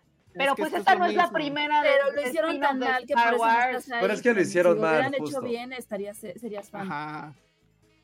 Pues, es, que, es, que, es muy difícil Miren, ahí les que va. a la hora de exprimir tanto una propiedad intelectual lo sigas haciendo bien cada vez. O sea, es muy, difícil, sí, La, complicado. la cosa que a mí me digo, híjole, eh, con Obi-Wan es el nombre de este güey, Kristen, ¿cómo se llama? O sea, Darth Vader. Hayden Christensen. Hayden Hayden Christensen. Que. Hayden Christensen esté de regreso a mí no me prende nada. O sea, No, ese güey. es que ¡Sí prende! ¡Claro que prende! ¿Cómo Voy a ver, voy a aventar mi computadora así de Es no lo worst. vamos a ver. Worst Darth Vader ever. Es que es el único Darth Vader. Sí, bueno, ya. bueno, abajo del traje ha habido muchas personas, Ah, pues, pero. Bueno, puede ser que Ajá. No, sí, o sea, el de Darth Vader original, sí. Pero este. Pero aparte, Pero el ¿cómo va a Darth, el Vader original ya no se puede, o sea, no se podrían mover, ni pelear, ni nada. O sea, pero ¿cuál es el punto de traer a Hayden Christensen si ya el güey estaba convertido en Darth, Darth Vader? Vader. No sé. O sea, en teoría no le deberían de quitar el casco, pero Porque seguro va a seguramente va a haber una escena de él, ya sabes, en sus fluidos ahí curándose, donde se le ve la cara. Mm, puede ser. Mm. O sea, es como Mandalorian. ¿Cuál era el punto de tener a este güey si no se le ve la cara? Y a la Mm, mera hora sí se le vio. Y Ajá. mejor- ajá, dices, Sí, ¿cómo yo creo que sí se le más Ahora, obviamente estamos esperando, Penny, una pelea así cabrona entre Darth Vader y Obi-Wan. La pelea que nos deben del, del episodio 4, de hecho, en cierta forma. Sí, Dime que no quieres ver eso, aunque sea para decir, es una mierda. O sea, ah, yo sí quiero. está bien, solo, solo, solo porque, eh, ok, accedo a ver un par de capítulos y traerles mis notas Ok. Y sobre Penny super fan. Ah, por lo menos el primero, que es el que comentaron. qué tal que está súper de- y llego con, llego con mi cosplay así. Porque además, recordemos que, ¿cómo era? Que, que en el espacio no hay ropa interior, hablando de calzones. ¿Te acuerdas que eso era lo que decía George Lucas a esta Leia? Bueno, ropa a- interior. ajá. Entonces, Está bien. Conste, Penny, si vas a ver el primero. Ahora, Sí lo voy a ver. les pregunto y le pregunto al público. Ajá. ¿Vamos a hacerlo suficientemente nerds como para verla a las 2 de la mañana? No, eso No, sí. yo tengo que trabajar. No. Pero, ok, pero, ¿qué- ¿cómo le No. vamos a hacer para los spoilers? A- No a me mí- meto a No, no, no, que haya spoilers no en el me primero. importa en ¿Quién sabe? En, en, en el Mandalorian había un gran spoiler en el primero, ¿recuerdan? A mí ¿Cuál me lo, yo, yo obligué Pues- a que Checo me contara qué pasaba en los episodios de The Mandalorian para sentirme tranquila y poderlos ver. Ok. No, bueno. Sí, no, acá yo tampoco creo que, o sea, yo sí lo podría lograr, pero Patty no, Ah, y no, pues yo no. que ver. Pero Pero- los spoilers, pues no los lees y ya. Ay, güey, pero, o sea, tendríamos que, pues sí, tendríamos que mutear la palabra Star Wars, Pero Obi-Wan. tú crees que sí esté muy, es que yo creo que sí. Yo sí estoy- creo que no- sí. No estoy entendiendo, no estoy, creo que no estoy eh, En onda. comprendiendo la, ajá, no, creo que no estoy en onda. Porque, ¿Saben qué me gustaría a mí ¿tú crees ver de esta serie? hablando de esto todo, eh, mucho al otro día de Obi-Wan. Yo esperaría que sí, Sí, obvio. porque además, bueno, no sé, ahí tú dinos, Josué. Disney no hizo nada, ¿verdad? O no nos invita. No, no he hecho nada. O sea, no ha hecho nada. Y, y tú ves lo que ha estado haciendo Netflix. Bueno, no sé, o Según sea, yo sí hizo algo. sí, pues no nos invitaron. Cámara, No. cámara. Pero según no yo sé, no, ¿eh? No sé, no sé. O sea, aunque, aunque haya sucedido en términos de qué está haciendo, o sea, la diferencia entre lo que está haciendo Netflix con, con Stranger Things y lo que está haciendo, o sea, Porque es Disney lo está- único de calidad que tienen en años, es Netflix. N de Por no eso, mames por eso. producciones de Pero- no mames. pero ¿estás de acuerdo? Ah, bueno, porque a ver, además espérate esto, originalmente iba a salir el miércoles, porque el miércoles habían como que institucionalizado los de Disney que era su día. Y nada más para chingar, lo movieron para el viernes. O sea, sí hay unas ganas de decir, ¿quién manda ¿eh? aquí? Sí están, sí están Sí, sí, sí. enfrentándose y, cara y a cara. Disney sabe que la palabra Obi-Wan, o sea, yo creo que después de Luke y de Darth Vader, pues es Obi-Wan, ¿no? O Oye, chance esa es buena, esa antes. es buena pregunta, ¿eh? ¿Quién es el personaje? ¿Cuál es la santa trinidad de los personajes de Star Wars? Bueno, está Han Solo, obviamente, pero. Yoda. Es que- Pero es que. Obi-Wan y Yoda, pero es que Obi-Wan. Obi-Wan sí no es- creo que entre, ¿eh? Yo creo que sí. Yo creo que sí. No Yo creo que sí. O sea, es el mentor de. Es el de mentor, Luke. exacto. Y algo que quería decir, a ver si ya puedo decirlo, es que a mí lo que me gustaría ver de esta serie, y esto ya es pegado muy a lo nerd, y sé que no va a pasar, pero estaría padre soñar, es ver a Qui-Gon, porque si se acuerdan... Ah, claro. Ahí está, el esta onda spoiler de, del ahí primero. está Qui-Gon con el que vas a entrenar en tu soledad. Ahí está el spoiler del primero. Está cabrón. Bueno, ya lo voy a ver a las 2 de la mañana. Se acabó. Eso me encantaría. Junto con a Omar Iván. Dice, yo sí seré muy geek, ya pedí el día en mi trabajo para desvelar. Ah, porque aparte son dos capítulos, no sabía yo eso. No mames, no, ya. Creo que sí no, estoy comprendiendo la importancia. ¿Cuándo, se estrena? El viernes, este viernes. El viernes. Pero de jueves para el viernes. Sí, o sea, a las 2 de la mañana del viernes. No hay forma. Ay, güey, yo siempre me, me, duermo tardísimo por culpa de Harry. Ya, o sea, lo voy a ver. Ah. Oiga, pero ¿puedo hacer un juramento? Ajá. Si, Obi-Wan si Obi-Wan no está a la altura, Star Wars y sus series me perdieron para siempre. De plano, todas, ya. La de Diego Luna. Es que ya van varias cosas de Star Wars que de verdad no disfruto. O sea, solo de Te vamos a prohibir suspirar cuando veas a Baby Yoda. Excepto que sea Mandalorian temporada. Oye, a ver, pero Iwan McGregor así con su barbita y eso, ¿no te prende siquiera? No, no tanto. Es que creo que mm. creo que la trilogía en donde sale Iwan McGregor a mí siempre me aburrió muchísimo. Que pues es la trilogía malita. Este, y, me, perdí, me perdí, me perdí. Star Wars me perdió en esa trilogía muy cañón. O sea, como que sí dije, no, ya, adiós, bye. Sí. Pero siento que es como el ex que no te deja en paz. O sea, como que, como que ya, ya cortaste, ya tuviste closure, ya dijiste, no quiero saber de ti. Pero, pero se hizo, se puso a hacer pesas. Ajá. Y sale Baby Yoda. Y es como de Obi-Wan, no sé qué. Y de pronto me gana en The Mandalorian. Y es como. O sea, sí es una relación muy complicada, muy complicada. Mira, Monse López Lugo dice, Penny, yo dije lo mismo desde Force Awakens y aquí, estoy. Es, que por eso, o sea, siento que estoy contra mi voluntad, pero ok, voy a ver Obi-Wan este, y obviamente si sale de Mandalorian va a ser el momento en que recaes con tu ex, ¿sabes? Como que dices, híjole, esto es muy irresistible. Pero mira, ya está en 4K tu ex, o sea, no mames. está increíble tu ex. Se ve súper bien tu ex. O sea, es que creo que de perdónenme que esté hablando de la serie de, de la que no estamos hablando, pero creo que de Mandalorian es tan perfecta en tanto a qué tan entretenida es, que hubo un momento en que dije, se la voy a recomendar a mis papás. Y mis papás, cero Star Wars, obviamente, ¿no? o sea, son papás.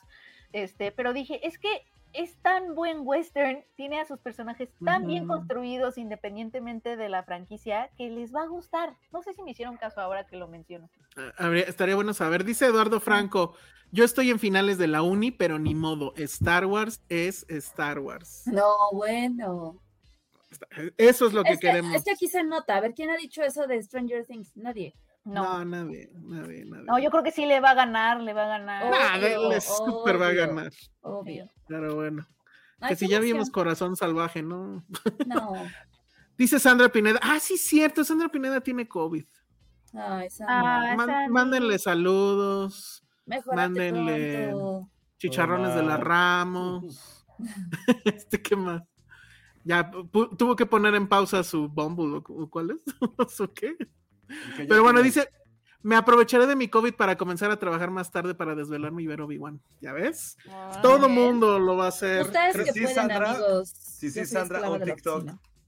TikTok de ah, Sandra hablando de Star Wars, ándale. Oye, sí es cierto, creo que sí debería de hacerlo para las 4 de la mañana subir un TikTok.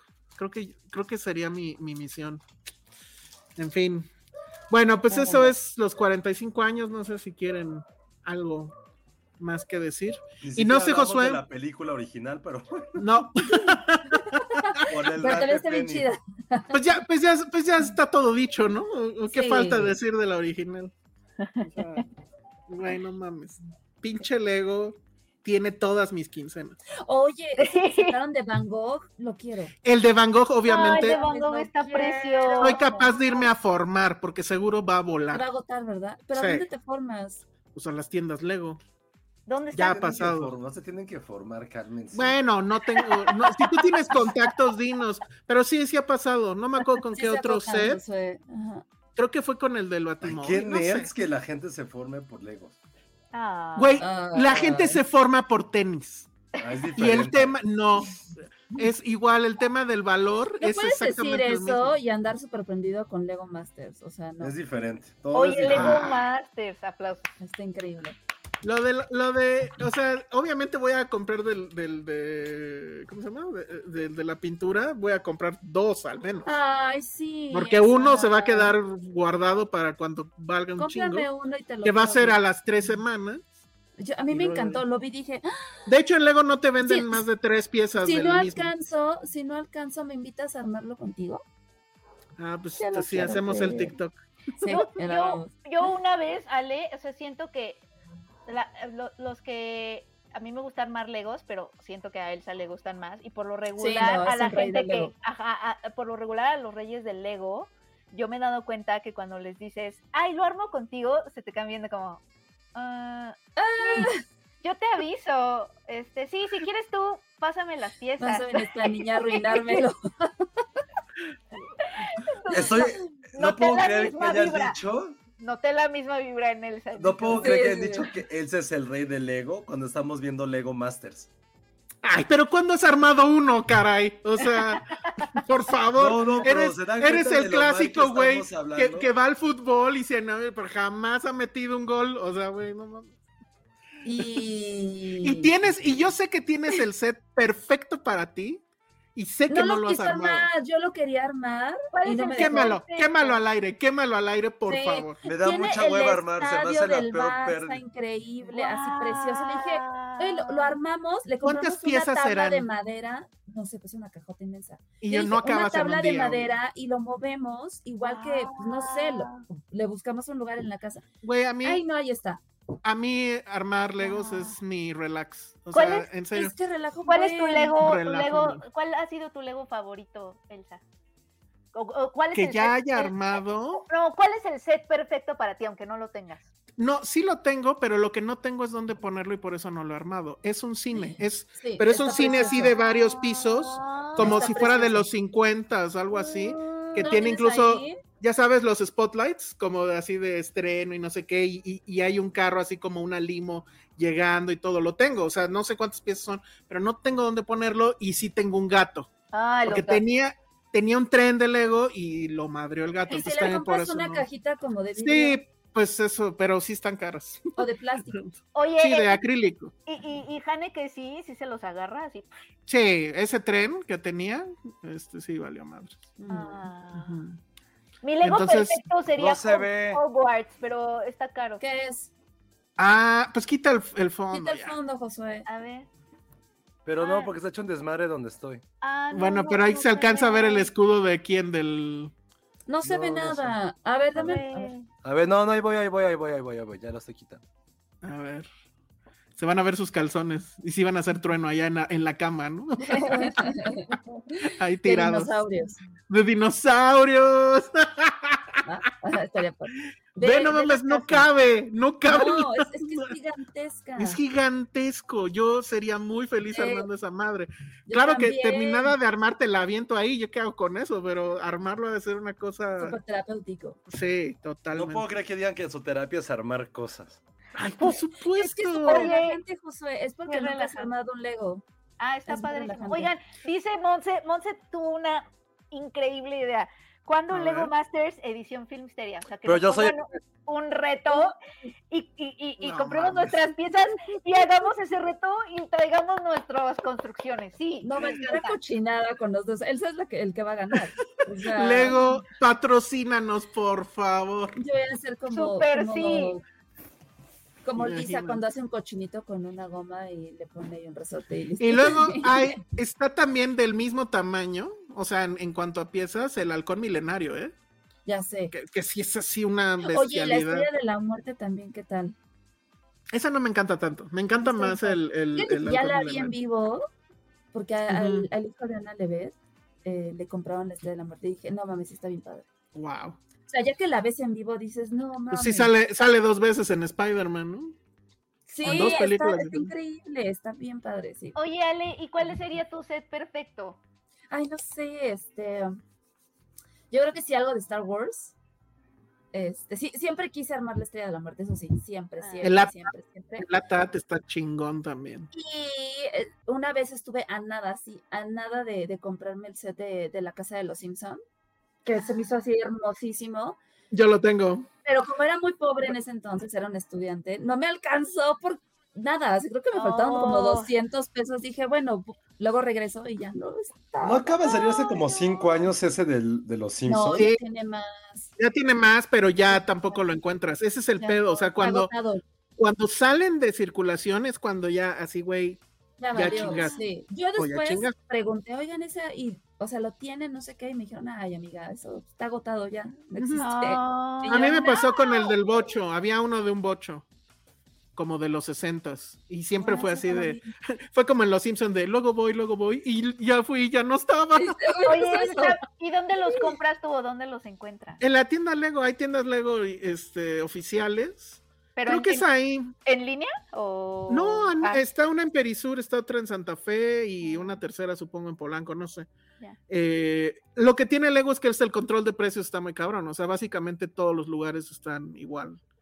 Y, y muy pocas veces Ahora, ves hay uno, de, hay uno de Jurassic Park. Sí, lo quiero. Y ese creo que va a valer un chingo porque no está fácil encontrarlo ahorita. No. Hay uno de las Spice Girls, que eso sí, recuerdo que Sí. hicimos la nota en dónde ir. Ajá. Sí Es lo que quiero. sí, la gente ama Lego. O sea, cada nota que sacamos de es. Lego, puta, Es que vuelve- sacan cosas increíbles, o sea, ¿cómo no amarlo? Es que Bueno, a, mí ya- No me, a mí no me gusta construir, entonces nunca he construido un Lego porque no es mi, no es mi terapia. Este, este dato. Los Legos se fabrican en Apodaca, Nuevo León. Dice Sandra Vamos a Pineda. Podaca, Nuevo León. Qué increíble. Sandy. Qué increíble. Bueno, Yo pues ya soy- hablamos de Yo Lego. soy, team, yo soy Team Sandra en esto que dice.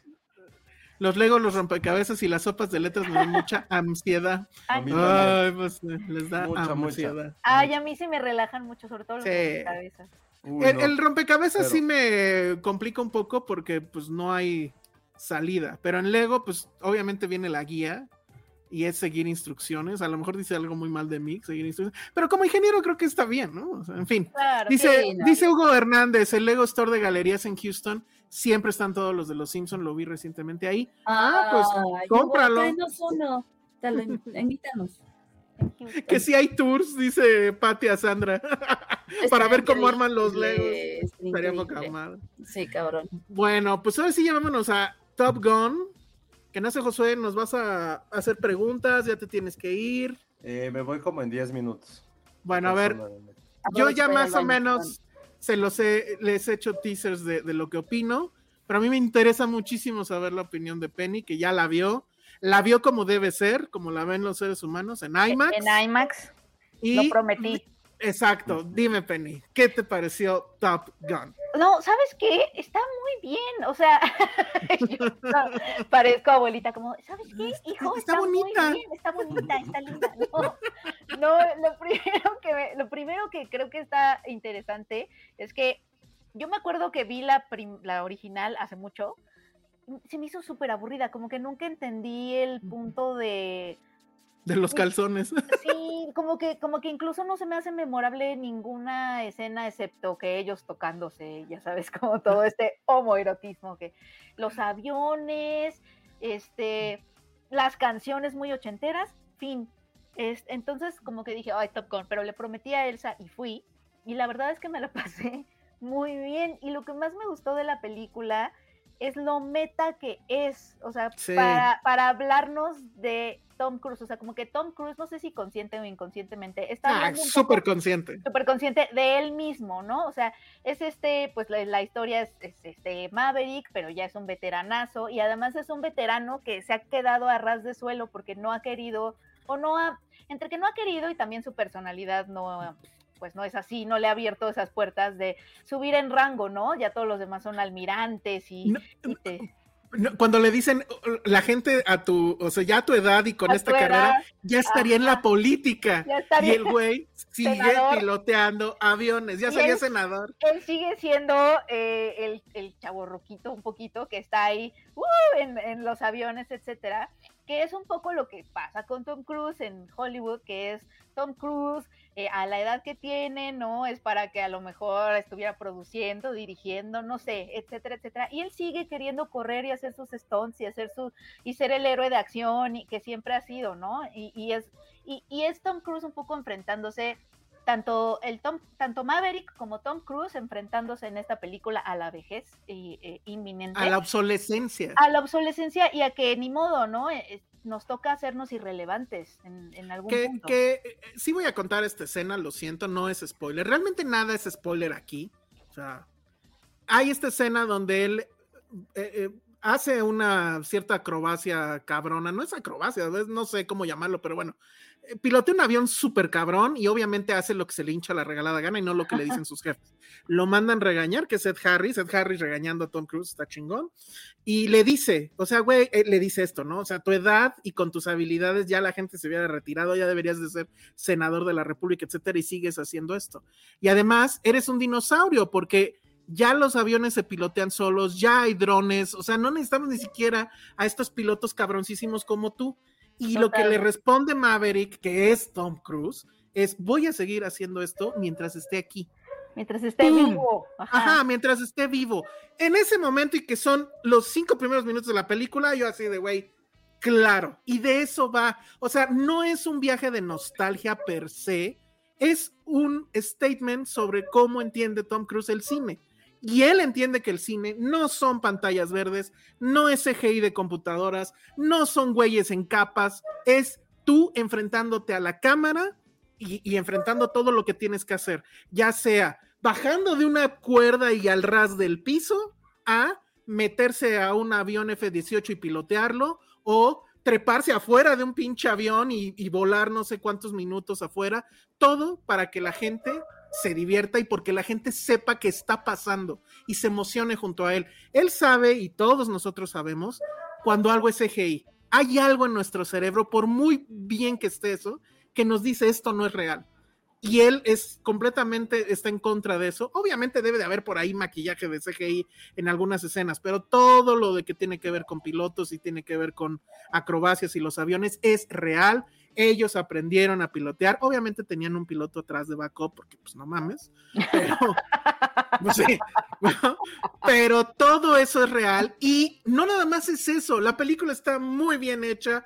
El guion me parece que es muy inteligente. No se, no, no se pierden cosas así súper complicadas. Es una película muy ochentas en ese sentido. Creo, curiosamente, tiene mucho que ver con Star Wars y ya que la vean van a saber por qué. A, mí me a mí me dieron muchísimas ganas de jugar. ¿Sabes a qué me recordó? No sé si a ustedes les tocó este juego. ¿Por qué parece Star Wars? Ah, o sea, es que hay, hay, hay como escenas que sí te. O sea, a mí a lo que me remitió, y a lo mejor esto, esto responde a tu pregunta. ¿Ustedes tuvieron este juego, este videojuego de Star Fox? Sí, claro, totalmente. Fox, ya sabes, que estabas con los avioncitos eres, eres como. Eres, Star Fox era como era de Nintendo, Super Nintendo, era un zorrito. me está cayendo el 20 de que era un zorrito. Era un zorrito que tenía como su equipo de aviación y tenías que llegar a ciertos lugares y tenías a tu equipo que iba como contigo. Este, Ay, no, nunca mientras, mientras, te enfrentabas como a, como a distintos escenarios, enemigos y todo, y tú eras como un aviador y, y disparabas. Entonces, un poco por ahí viene, yo creo que también que te recuerda a otras, a otras, a otras este, películas que tienen como estas batallas aéreas, ¿no? Pero... Que, el, manejo de, los espacios cinematográficos es una mamada. O sea, puedes tener el avión real y puedes estar volando de manera real y tener las mejores cámaras dentro del avión, fuera del avión. Pero si no sabes cómo editar eso y no sabes cómo armarlo, pues no, como espectador te pierdes y no, aquí no te pierdes nunca y te sientes dentro del avión. Y cada vez, cada vez es más difícil, siento, eh, como hacer eh, em, secuencias de acción que te hagan sentir ahí, que te hagan emocionarte, porque obviamente una película de Tom Cruise, básicamente eh, sabes bien qué va a pasar, ¿no? Porque es Tom Cruise y sabes que, que, cómo van a terminar las cosas probablemente. Entonces, es doblemente difícil como que si estés un poquito como, ay, no, no, no tengo miedo, este, la adrenalina, etcétera. Y yo sí me, yo me caché a mí misma. Hay sensación de peligro. Como, y eso lo hace una mejor película que la original, porque no me Totalmente. No, recuerdo haber sentido eso en la primera. Creo que esta es una mejor película, o sea, fuera de lo meta y más allá de lo que estábamos hablando de cómo, de cómo es Tom Cruise hablando del mismo y del cine de Hollywood, es una mejor película. O sea, la hechura, el guion, eh, que, que te, si, te, si, hay este suspenso y sí está padre. El humor. El humor. Lo único que no me gustó y que sí creo que sobra por completo es este arco que tiene con Jennifer Connelly, que me parece que sobra muchísimo, como por qué tendría que haber esa... esa Porque es Maverick es, estorba un montón. Se tiene que quedar con la chica, Penny. Pues, eso sí se sintió muy, ah, muy, muy de señor. Eso sí estuvo muy señor. Eso para que veas, y es como decir, sabes que Tom Cruise ya estás viejito. Pero, pero, pero está, está, está padre. Y creo que, o sea, esto que decías, Elsa, de justo en Cannes, acaba de ir a Cannes, ¿no? La película.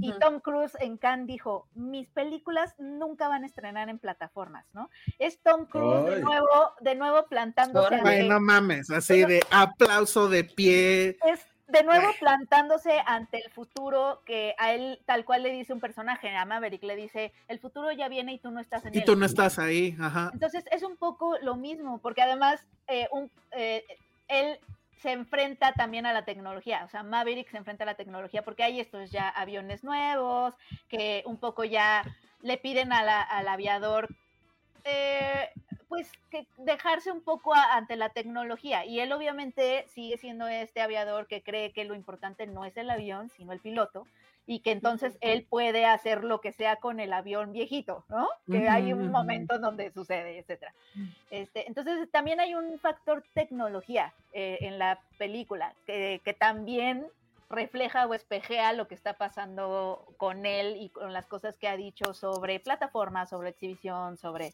sobre CGI, sobre esto de, no, es que no es la película, no es el CGI, es la estrella. Y yo les voy a enseñar cómo es ser una estrella de cine. Que además ya tenemos, o sea, Will Smith ahorita cancelado, o sea, ya nos queda Tom Cruise, ¿sabes? O sea, de esas estrellas. Sí, no, bueno, y, sí, pero además, es, o sea, es, es ser una estrella, porque además hay que diferenciar, ¿no? O sea, puedes ser buen actor y puedes tal vez ser una estrella. Tom Cruise no creo que sea un buen actor, pero es una estrella, son mm. cosas diferentes. Es, que es eso, tal cual. Y es eso por un lado, lo otro es ese coraje de decir no, o sea, se esperaron en realidad, creo que son cuatro años desde que la terminaron. O sea, no podían estrenar en cuatro años esto que la verdad es, todo, yo sí sabía porque se había filtrado, hay gente que ya la había visto y decía, no mamen, o sea, no, no están preparados para esto porque eso también es cierto, yo no vi, nunca había visto completa Top Gun, la, vi antes de, de ver esta nueva me parece que, o sea, bueno, hay una muerte ahí que yo no sabía. Y si fue así que, no mames, se murió fulano. Yo ni me acordaba porque yo de verdad nunca. El amigo, ¿no? De nuevo. Pues sí, ya lo spoilereaste, pero sí. O sea, yo ni me acordaba porque de nuevo se me hizo súper. Y luego las escenas homoeróticas, pues sí están bien acá así de, güey, ¿por qué? ¿No? Y, y, y cierto que se burlan de eso en esta. O sea, obviamente hay escenas homoeróticas, pero siento que es más ya de burla. Pero no te, no, en serio, no te imaginas lo buena que está como secuela, como película. Y yo me quedo con eso. Es el statement ah, de cine. ¡Ay! No. ¿Ya ves, Josué? Aguas con Super los spoiler no, ese. No digan spoilers. A ver, ya no vi. Ahorita Pero bueno. Un spoiler? Ay, bórralo. Bórrenlo. bueno, ya. Spoiler, Spoiler, ya. Bueno. Era un poco obvio si lo veías, pero bueno. Este, la verdad es que no te lo esperas. Y, yo, yo con lo que me quedo con la película es eso, y por eso está en mi top 3. Es la resistencia. Esta película es un acto de resistencia ante todo lo que está pasando alrededor. Las plataformas, la caída de la sala como modelo principal para exhibir, eh, el asunto del CGI, de, las, de los güeyes en capas y demás, que todo el cine tenga que ser esto, que todo el cine tenga que ser franquicia. Top Gun se vuelve ahora una franquicia, pues espero que no hagan la tercera, creo que ya sería forzar demasiado el asunto. En fin, eh, John Hamm está ahí. John Hamm Él es el único que no se trepa un avión, pero le toca... Le toca eh, regañar a, Tom Cruise en muchas escenas lo pudimos entrevistar, pudimos entrevistar también a la, piloto Phoenix, eh, que bueno, obviamente inclusión, pues ya hay mujeres, ¿no? Eh, eh, dentro de la, Academia de Top Gun. Y esas entrevistas ya lo chequé y sí las voy a poder poner en el canal de Filmsteria, entonces nada más las voy a editar y, las vamos a poder ver. Este, yo la verdad sí me perdí en, la mirada varonil y cálida de, John Hamm. y, esta mujer que se apellida Barbaro, no, o sea, no lleva acento, Mónica Barbaro, creo, Adriana Barbaro, no me acuerdo, que está guapísima, ¿no? Pero bueno, entonces nada más denme chance de editarla rápido, ponerle subtítulos para que no digan y este, y van a estar aquí, aquí en el canal. Entonces, este, pues no sé qué más agregar. Creo que la, o sea, sí es una película que tienen que ver en el cine. O sea, no verla en el cine es, es una estupidez. Y véanla en IMAX por el amor de Dios. O sea, roben, maten o hagan lo que tengan que hacer para conseguir esos boletos. Es que supongo que van a ser los, los más cotizados, ¿no? O sea, van a ser las funciones que van a estar más llenas desde pues ya. Eh, y bueno. Oye, yo nada más quiero agregar porque le decía a Elsa que me asusté, me asustó mi propia reacción y creo que también es soy yo enfrentándome a mi vejez como Tom Cruise, de, que está Tom Cruise y está este, este nuevo grupo de pilotos veinteañeros y yo los veía súper bebés, como que dije, no, ¿dónde están sus papás? ¿Cómo que ellos van a volar la misión? Y, y bueno, como que sí los vi súper chiquitos, como de, no, pero ¿por qué? Miles Taylor ya no está viejito, ya no está chavito. Eh, que de hecho, me sorprendió un chingo, porque tú lo ves en, en Whiplash y dices, ay, pues este güey ñango, ¿no? Se puso súper mamado el pendejo y además está alto. Whiplash ya tiene, ya va en la primaria Whiplash, ¿eh? Sí, pues, pero, pero no te esperas que, sea ese güey alto, porque es muy alto. y ahorita ya así mamadísimo. Tiene una, la espalda la tiene así de güey, no mames. O sea, ¿cuántas pesos has No, no, ese güey, ese güey no me tocó entrevistarlo, lo vi pasar por, por la, por los pasillos, literal, ah, ¿no? por los pasillos. Este, Mónica Bárbaro, esa sí, sí me enamoré, sí está muy guapa. Creo que ha hecho puras series. Y el que está increíble, que también me tocó entrevistarlo, es este cuate Dani Ramírez. Supongo que sus papás son mexicanos. En la función que hubo cuando vinieron para la alfombra roja y eso, sus papás estaban ahí en primera fila. y sí hicieron esto de presentar, hicieron esto de presentar en la sala. O sea, se metió Tom Cruise a la sala con todo el, el elenco y en ese momento él se dio cuenta, por cómo estaba reaccionando con ellos, que era su familia. Y creo que también le dijo a la familia que pasara. Y bueno, ya saben, Tom Cruise siendo Tom Cruise. Y, este cuate, como sí sabe español, en muchas respuestas las dio en español. Qué bueno, porque así voy a hacer menos chamba de traducción. Pero este, no, tipazo también. Ese cuate es el que su nombre clave es Fanboy. Entonces, bueno, pues la verdad es que yo no le veo flow. O sea, si acaso sí lo que dice Penny de la, la, la, parte romántica está chafa, de la misma forma creo que estaba un poco chafa la de la original. Sí le bajan mucho al cursi, creo que la primera es muy cursi, muy homoerótica, le bajan mucho a eso, pero muy emocionante, muy divertido. En la original al menos ella es la instructora, al menos hace algo. Pero aquí Jennifer Connelly tal cual es la chica del bar. O sea... Bueno, lo que pasa es que aquí, como que el juego es que ahora él va a ser el instructor, ¿no? Incluso hasta la toma es idéntica cuando entra al salón de clases, por así decirlo. Preguntan mucho si tienen que ver este. Me están preguntando por la jamaconda, chale. Bueno, este, eh, están preguntando mucho si tienen que ver la original. Yo creo que es buen ejercicio pero la puedes evitar. Penny no, no la viste. yo no me acordaba, yo no me acordaba honestamente de nada y disfruté la segunda. Es que, por ejemplo, hay detallitos. La película, las dos películas se inician exactamente igual, que son estas escenas donde están en el portaaviones, con la misma música, el mismo, los mismos quotes que salen al principio. Y la verdad es eso sí me emocionó un chingo. es, buenísimo. Entonces, pues ahí está. ¿Cuál sería su nombre de piloto? Ah, qué buena pregunta. Más bien, ¿cómo se escogen? ¿Quién sabe? No, no dicen. En la película nada, no más, dicen. nada más así como que alguien te pone un apodo, ¿no? Ajá. Pues el mío sería Penny, ¿no? y preguntan. Pues eh, eh, la, Jennifer Connelly se llama Penny. Ah, sí, cierto. Mm. Ya podemos hacer algo ahí de edición donde Tom Cruise te esté hablando a ti. ¿Qué tal? dice, ¿Qué tal? Penny esto, Penny el otro. Penny no sé, no se me ocurre, yo sería... Pero no sé cómo se ponen los apodos, más bien. No, no, no, tengo idea. Creo que alguien te dice eso. yo sería como algo así como la jefa. Ay, sí, güey. La, la chica, la chica se llama Phoenix. Y esa pregunta ya no se la pude hacer, pero le hicieron ya su Barbie. Ah. Ajá, la Barbie de Top Gun y que dice Phoenix. Phoenix. Más bien, nosotros, o sea, nosotros tres te, pondría, te tendríamos que poner tu apodo de piloto a ti. Elsa. Pero mira, dice que así. tiene que ser un apodo rudo sexy. Rudo sexy. Bueno, no, porque Mm. Goose, eso no es sexy, ¿o sí? No. Ni rudo. Tampoco fanboy, No. No sé cómo que tenga que ver. ni hangman. Lego Man, Lego Boy, no. Lego Man. Ah, ya, Ah, bien. podría ser Legoman, total. Y entonces, Josué, ¿qué sería? Mira, ahí está el tuyo. Ahí está el tuyo. Flying Poncho, yeah. Está enorme. A- Iceman, Ice Corro, dice Alonso No, Hernández. Coco, Coco, que sea Coco. como Cocorro. Sí, Como- Cocorro. o, o Puritito Loco o algo así. Cocorro estaría increíble. Así que en el avión diga Coco. Coco, hey Coco, thanks for coming. A ver, y, este, Ale. Ale, Ale podría ser. Ay, algo- Lovebird le pusieron. Ay, güey. Ay, Lovebird. Lovebird. Ay, Lovebird me encanta. sí, a mí también. Flying Poncho es el Muy mejor. poético. Ay, Flying Poncho es el mejor, totalmente. Y si te veo así subiéndote al avión y con tu poncho. con mi- por Y así el poncho al aire. Ya nos vimos, así. Flying Poncho Poncho es muy aire. bueno. En lugar de las bufandas que se les ven, los ponchos así.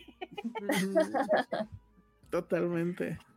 Bueno, ¿qué más preguntan? Creo que nada más. ¿ah? Es, Creo que sí. eh, mm, ah, claro. Dice, me compré el lunes el paquete de Blu-ray que tiene Top Gun y Days of Thunder, ambas movies con Tom Cruise dirigidas por Tony Scott. Sí, Tony Scott estaba cabrón, ¿eh? La verdad es que eh, en esa época hacer esto, o sea, porque básicamente las escenas pues, se parecen mucho en cuanto a, a la edición y demás. O sea, sí lograrlo, lograr ese manejo de los espacios no, no estaba, no estaba fácil, según yo. Pero bueno, pues ahí está. Esto, esto estaba lo que yo buscando. Dice Chris 85. A mí la primera me recordó mucho a Robotech. El inicio de ambas me recuerda mucho a Robotech. Totalmente. Hmm. Totalmente. No tengo idea qué es Robotech. Ale, sí. Tú sí sabes, ¿no, Ale? Esta serie de anime, bueno, es una película, ¿no? Eh, pues yo no sé. O sea, es anime, es serie, pero película. creo que alguna vez hubo, hubo, este, se hizo alguna película. Pero sí, este, sí, sí lo ubico. Ujú. Dice Carlos González, Lo apenas no vi, apenas vi Top Gun original y se me hizo muy gay, whatever that means, y muy fantasía masculina. Sí, sí es muy fantasía masculina y tiene mucho este bravado del macho, ¿no? De, oh, sin camisa. Y, oh. Y eso no lo trae la nueva. ¿Mm? Sí, sí, sí, es muy, sí es muy gay, homo, Pues es- es- homoerótica. Hay, hay mucho homoerotismo. Pero Bueno, pues ahí está. Está en todas las películas. Solo es saber verlo. Todo es, homo- Buen punto, buen punto. todo es Sí, homoerótico si lo piensan. Dígame cualquier película y va a haber un momento homoerótico. Mary Poppins. Shrek. Que haya visto, Alejandra. Triunfos ¿Nunca has visto robados. Mary Poppins? ¿Qué, qué- Ay, qué qué persona nacida en los 80 Dios santo. siendo niño vio Mary Poppins? No manches, Mary Poppins sí Yo es sí muy... la vi de Ajá, niña. yo A ver, otra vez, ¿qué niño con, que usaba trueno vio Mary Poppins y nació en los 80? Nadie. Ay, seguro Ay, sí. seguro sí hay, José. Es como decirle a... es como- Amigos, manifiéstense. Es como decir, ¿qué niño que usaba trueno y que se considera así, sus pronombres son él y ella? ¿Ha visto una película de Barbie y princesas? Ninguno. Ah, están también. Es lo mismo, ningún. Bueno, pero vas a ver la de Barbie de Greta Gerwig. Porque es- sí, porque Greta Gerwig puede hacer. Greta Gerwig puede hacer un documental del Real Madrid y lo voy a ver y la voy a amar y le voy a besar su boca en mi imaginación. O sea, Greta Gerwig puede hacer lo que quiera. Pero sí, no, Mary Poppins. Shrek tiene momentos muy homoeróticos entre el burro y Shrek. Todo el tiempo, o sea, están demasiado juntos. No, jamás. Creo que no, José, Es qué muy pedo. homoerótica la relación de Shrek. No, nada que ver. No, o sea, hay una, hay una diferencia entre una amistad de hombres y el eh, Ajá. homoerotismo. Están confundidas. creo que el único homoerótico ahí es Pinocho por su tanga. Sí, que nos digan aquí qué opinan de lo que dices, porque no, ni al Sí, caso no, Josué. no, no.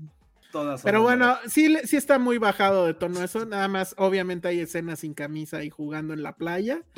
Pero siento que es más una parodia de, de- de sí mismo. ¿Cómo es ver a John Hamm en vivo? Me pregunta Hugo Hernández. No, pues sí está muy cabrón. O sea, sí. Ven, ahí está momento homoerótico en el podcast, Momento, pues sí, no- ni siquiera sé si es momento erótico, porque para que haya momento erótico tienen que ser dos, ¿no? Y él de haber dicho este gordito o qué. Pero sí, es así de perdido en, su mirada cálida y varonil. Es, es, de esos güeyes que sí, la verdad es que, o sea, no iba particularmente vestido así, o sea, iba súper casual y se sigue viendo guapo el hijo de la chingada, ¿no? Entonces, este, y, sonríe y es buen pedo y, y, de repente habla tantito español también y bueno, o sea, súper buen pedo. Los que andan preguntando, no, jamás le volteé a ver la entrepierna, en serio, o sea, ni siquiera se me ocurrió, me oh. perdí en su mirada. Ah, pues es que ustedes, o sea, ¿no saben qué es la jamaconda? Ya habíamos platicado de la jamaconda. Bueno, digamos que hay muchas fotos de John Hamm en, pantalón de vestir, ah, donde se nota. Y parece que, ajá. Ajá, y, y, pues es la jamaconda. Así es. ¿Qué, Ale? Uy, sí, bien indignada, Ale. No, no, no, no, no, para nada. Ahora lo quiero buscar. Jimena Lipman, no, no sé si leer lo que puso Jimena Lipman, pero bueno. Básicamente. No lo voy a leer en voz alta, pero me dio mucha risa, Jimé. Manolo Lozano dice, en Facebook hay un asunto con la masculinidad frágil que obligaba a los niños a fingir que no les gustaban las películas de Barbie, pero con más seguridad en la actualidad ya lo admiten. No creo, o sea, hay una película de Barbie que sea interesante, o sea, no es un tema de... es para niñas. Barbie Rapunzel es buena. ok. ¿Cuál es la de... Lo he dicho, ¿Cuál es la de Soy como tú? Tú eres igual. Ah, sí, es cierto. No puede. ¿No cómo va la canción? Sí, sí, sí, sí, ya sé cuál, ya sé cuál. Cantando? ¿No, es la de, ¿No es la de la princesa y el, la mendiga o algo Creo que sí, ¿no? Creo que sí, porque sí lo vi. Ajá, ajá. Esa, también es muy buena. Ajá. O sea, no, no creo que un niño, insisto, le haya gustado Barbie. Pero eso es porque a lo mejor en su educación le dijeron que no podía verla. O sea, yo soy, yo tengo la fragilidad más, más sólida de este mundo porque acepto mucho mis homoerotismos, pero Barbie no entra dentro de eso. O sea, Barbie, puedo verte cualquier película romántica, lo que tú quieras, Disney Channel de niño, pero Barbie no es algo con los cuales niños hayamos querido crecer. O sea, ahí sí, en esa no se las compro. Puedo comprarles lo que quieran, pero no, no, Barbie no. No, no, no va En esta casa sí se compró la Barbie David Bowie, la Barbie Elvis. Ah. Este, ¿cuál otra? A ver, sí, a ver, vamos a presumir sus Barbies, que también quiero pensar que también son mías, porque yo las pagué, porque yo las pagué. Esto es una hermosura, o sea, no sé, ay, mira ahí. Ay, qué Pero además ven la construcción de la caja, o sea, la letra E de Elvis viene de abajo. es una obra de arte esto. Está increíble. Me, siento Smithers mostrando esto, ¿no? Pero bueno. Esta es la favorita de Patty, que es la. que Patty está pasando la, la, Barbie de Basquiat. que espero que a la gente, que espero que a los familiares de Basquiat les hayan dado igual una cubeta de dinero o un barril de dinero. Esta, pero esta quién es? Esta Iris Apfel que ahí con sus anteojitos. Sí, se la había visto, sí. Y bueno, obviamente, la Barbie David Bowie. Wow. Pero podré comprarlas, pero ver una película, o sea, no, no, no veo. No, ahorita, ahorita ya no, pero a lo mejor cuando estabas creciendo era tu oportunidad. Exacto. Ni modo. Ahorita entiendo que ahorita muy bien. Oigan, ya casi se nos acaban las dos horas y no sé cómo proceder. No sé, Josué, si quieres contar algo de. Bueno, no puedes contar mucho de Jurassic Park. No, lo dejamos para la próxima porque creo que no va a haber, no hay otro estreno más fuerte. Ok, perfecto. Lo que sí podemos decir es que Josué los entrevistó. ¿Entrevistaste a todos? Sí, a los cuatro. Está increíble. Estoy muy arrepentido de no. Soy demasiado decente como para pedir autógrafos. Sí, pues sí. Sí, yo igual yo incluso, incluso yo ni siquiera quise hacer pregunta de Mad Men porque sentí que era así como de ¿no? pero bueno. No, pero está bien. o sea, la neta, yo, por ejemplo, lo admito. La única vez que sí fue de darte un madrazo fue cuando no lo hiciste con Mark Hamill, hablando de Star Wars.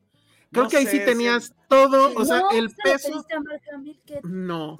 Hasta yo es que no, me lo hicieron con todos accedió y Josué fue el único profesional. No, no, sé si profesional, pero la neta, ay, va a sonar aún más mamón lo que voy a decir, pero siento que llegas un momento, pero es un momento en que pues ya no, o sea, ¿qué haces con esas cosas? Es como, güey.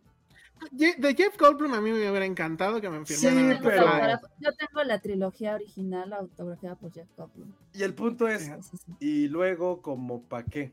No, pues es un ítem de tu vida que lo vas a guardar mucho No y sé. que o- seguro va a valer vender, mucho después. O sea, por ejemplo, tengo cosas firmadas que ya las tenía colgadas y ya no las tengo colgadas porque es como, ¿y como pa' qué? Ah, bueno, No, entonces pues- hay que vender el de Tarantino. Muy bien. sea, yo no, lo, no, yo lo compro.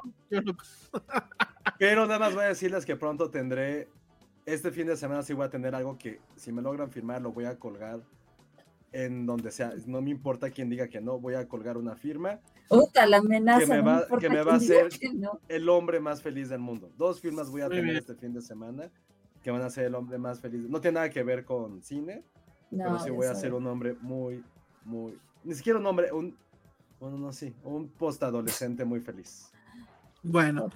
entonces este, hablaremos de eso la semana que entra. Sí, sí. ya nada más para acabar, en los 10 minutos que tenemos, pasó este fenómeno loco de cosas que uno no esperaría, que fue lo de Chip y Dale.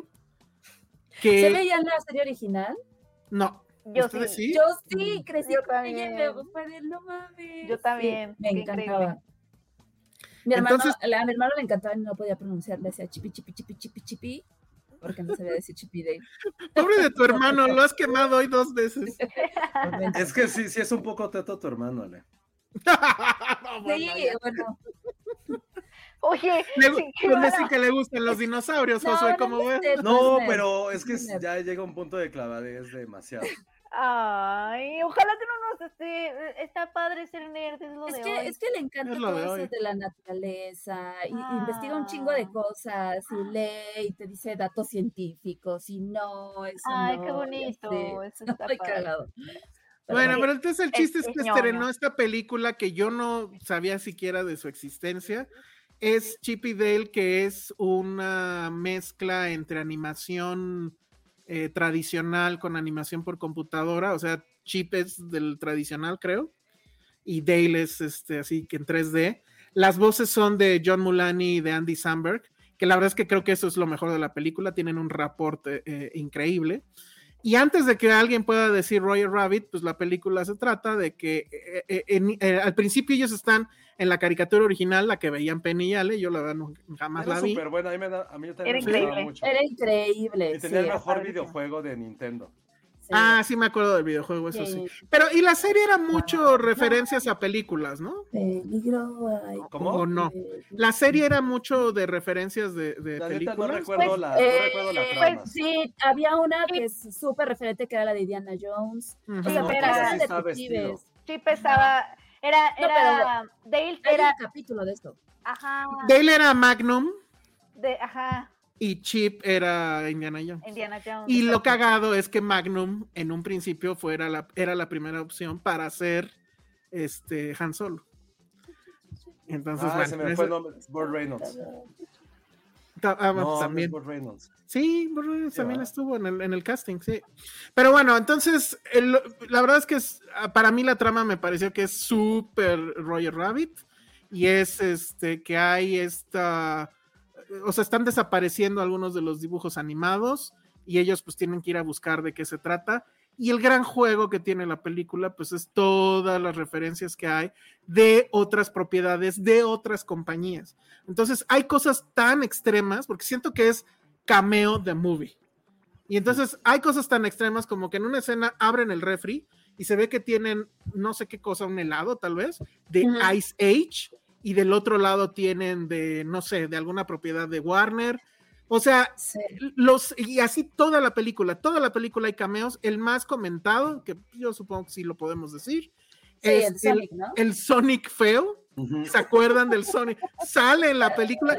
A mí la verdad es que, o sea, en términos de mercadotecnia es una cosa fabulosa, porque supongo que, que Paramount cobró una buena lana por dejar que esta porquería saliera en esa película y medio recuperaron lo que habían perdido de que tuvieron que rehacer la animación de Sonic porque obviamente a nadie le gustó, recordarán eso. Entonces hay en serio de todo, o sea, hay de Nickelodeon, hay de Warner, hay de, de todo, de todo, o sea, hay hasta de Crumb. Entonces yo siento que la película, para mí la película es primero un eh, Roger Rabbit pues, medio facilón, Y obviamente para niños, o sea, no hay nada que tenga que ver con sexo, alcohol ni nada. Y por otro lado, un triunfo de los abogados. Porque no mames el trabajo de hacer los deals de todo lo que sale. En serio, no es. O sea, es una lista bastante amplia de los cameos que hay. Y pues sí es divertido, pero yo en cada momento decía, eso sale en Roger Rabbit, eso es de Roger Rabbit, esto es de Roger Rabbit. Y nunca terminó por, por ganarme. Oye, ese comentario de Monse también lo celebro como toda la vida. Me molestó que Gady acabara con Zipper, esa relación era más madre-hijo, y ella tenía más clic con Chip. ah, sí. A, mí también me dio como un ligero cosa como de incesto raro. Sí, Zipper era como, era como Baby Yoda. Sí. Y no, en la, en la, película mencionan cómo acaba eso y sé que hay tenía un amigo en la, primaria que le gustaba la ratoncita. ¿Neta? Ajá, ahorita me acabo de acordar. No era yo, obviamente, si fuera yo la admitiría. Estaba, estaba línea. Ajá. Pero bueno, ya dije lo que opino y yo no soy fan de Chip y Dale, digo, no los odio ni nada, pero bueno. ¿Tú, Penny, ¿tú la viste también, Ale? Eh, sí, pero no la he terminado de ver. O sea, creo que mi comentario es justamente que lo que a mí me, se me hizo más interesante, aparte de, de, de, lo que dices de todos los cameos que son, creo que pasa como con Space Jam, que era de ponle pausa y vela dos veces para que logres descifrar cuántos cameos hay pero creo que justo eh, el, más bien el tema, que es lo de la piratería y demás, se me hizo lo más interesante porque siento que fue como un Disney mucho más ah. abierto y más arriesgado a hablar de ese tipo de cosas.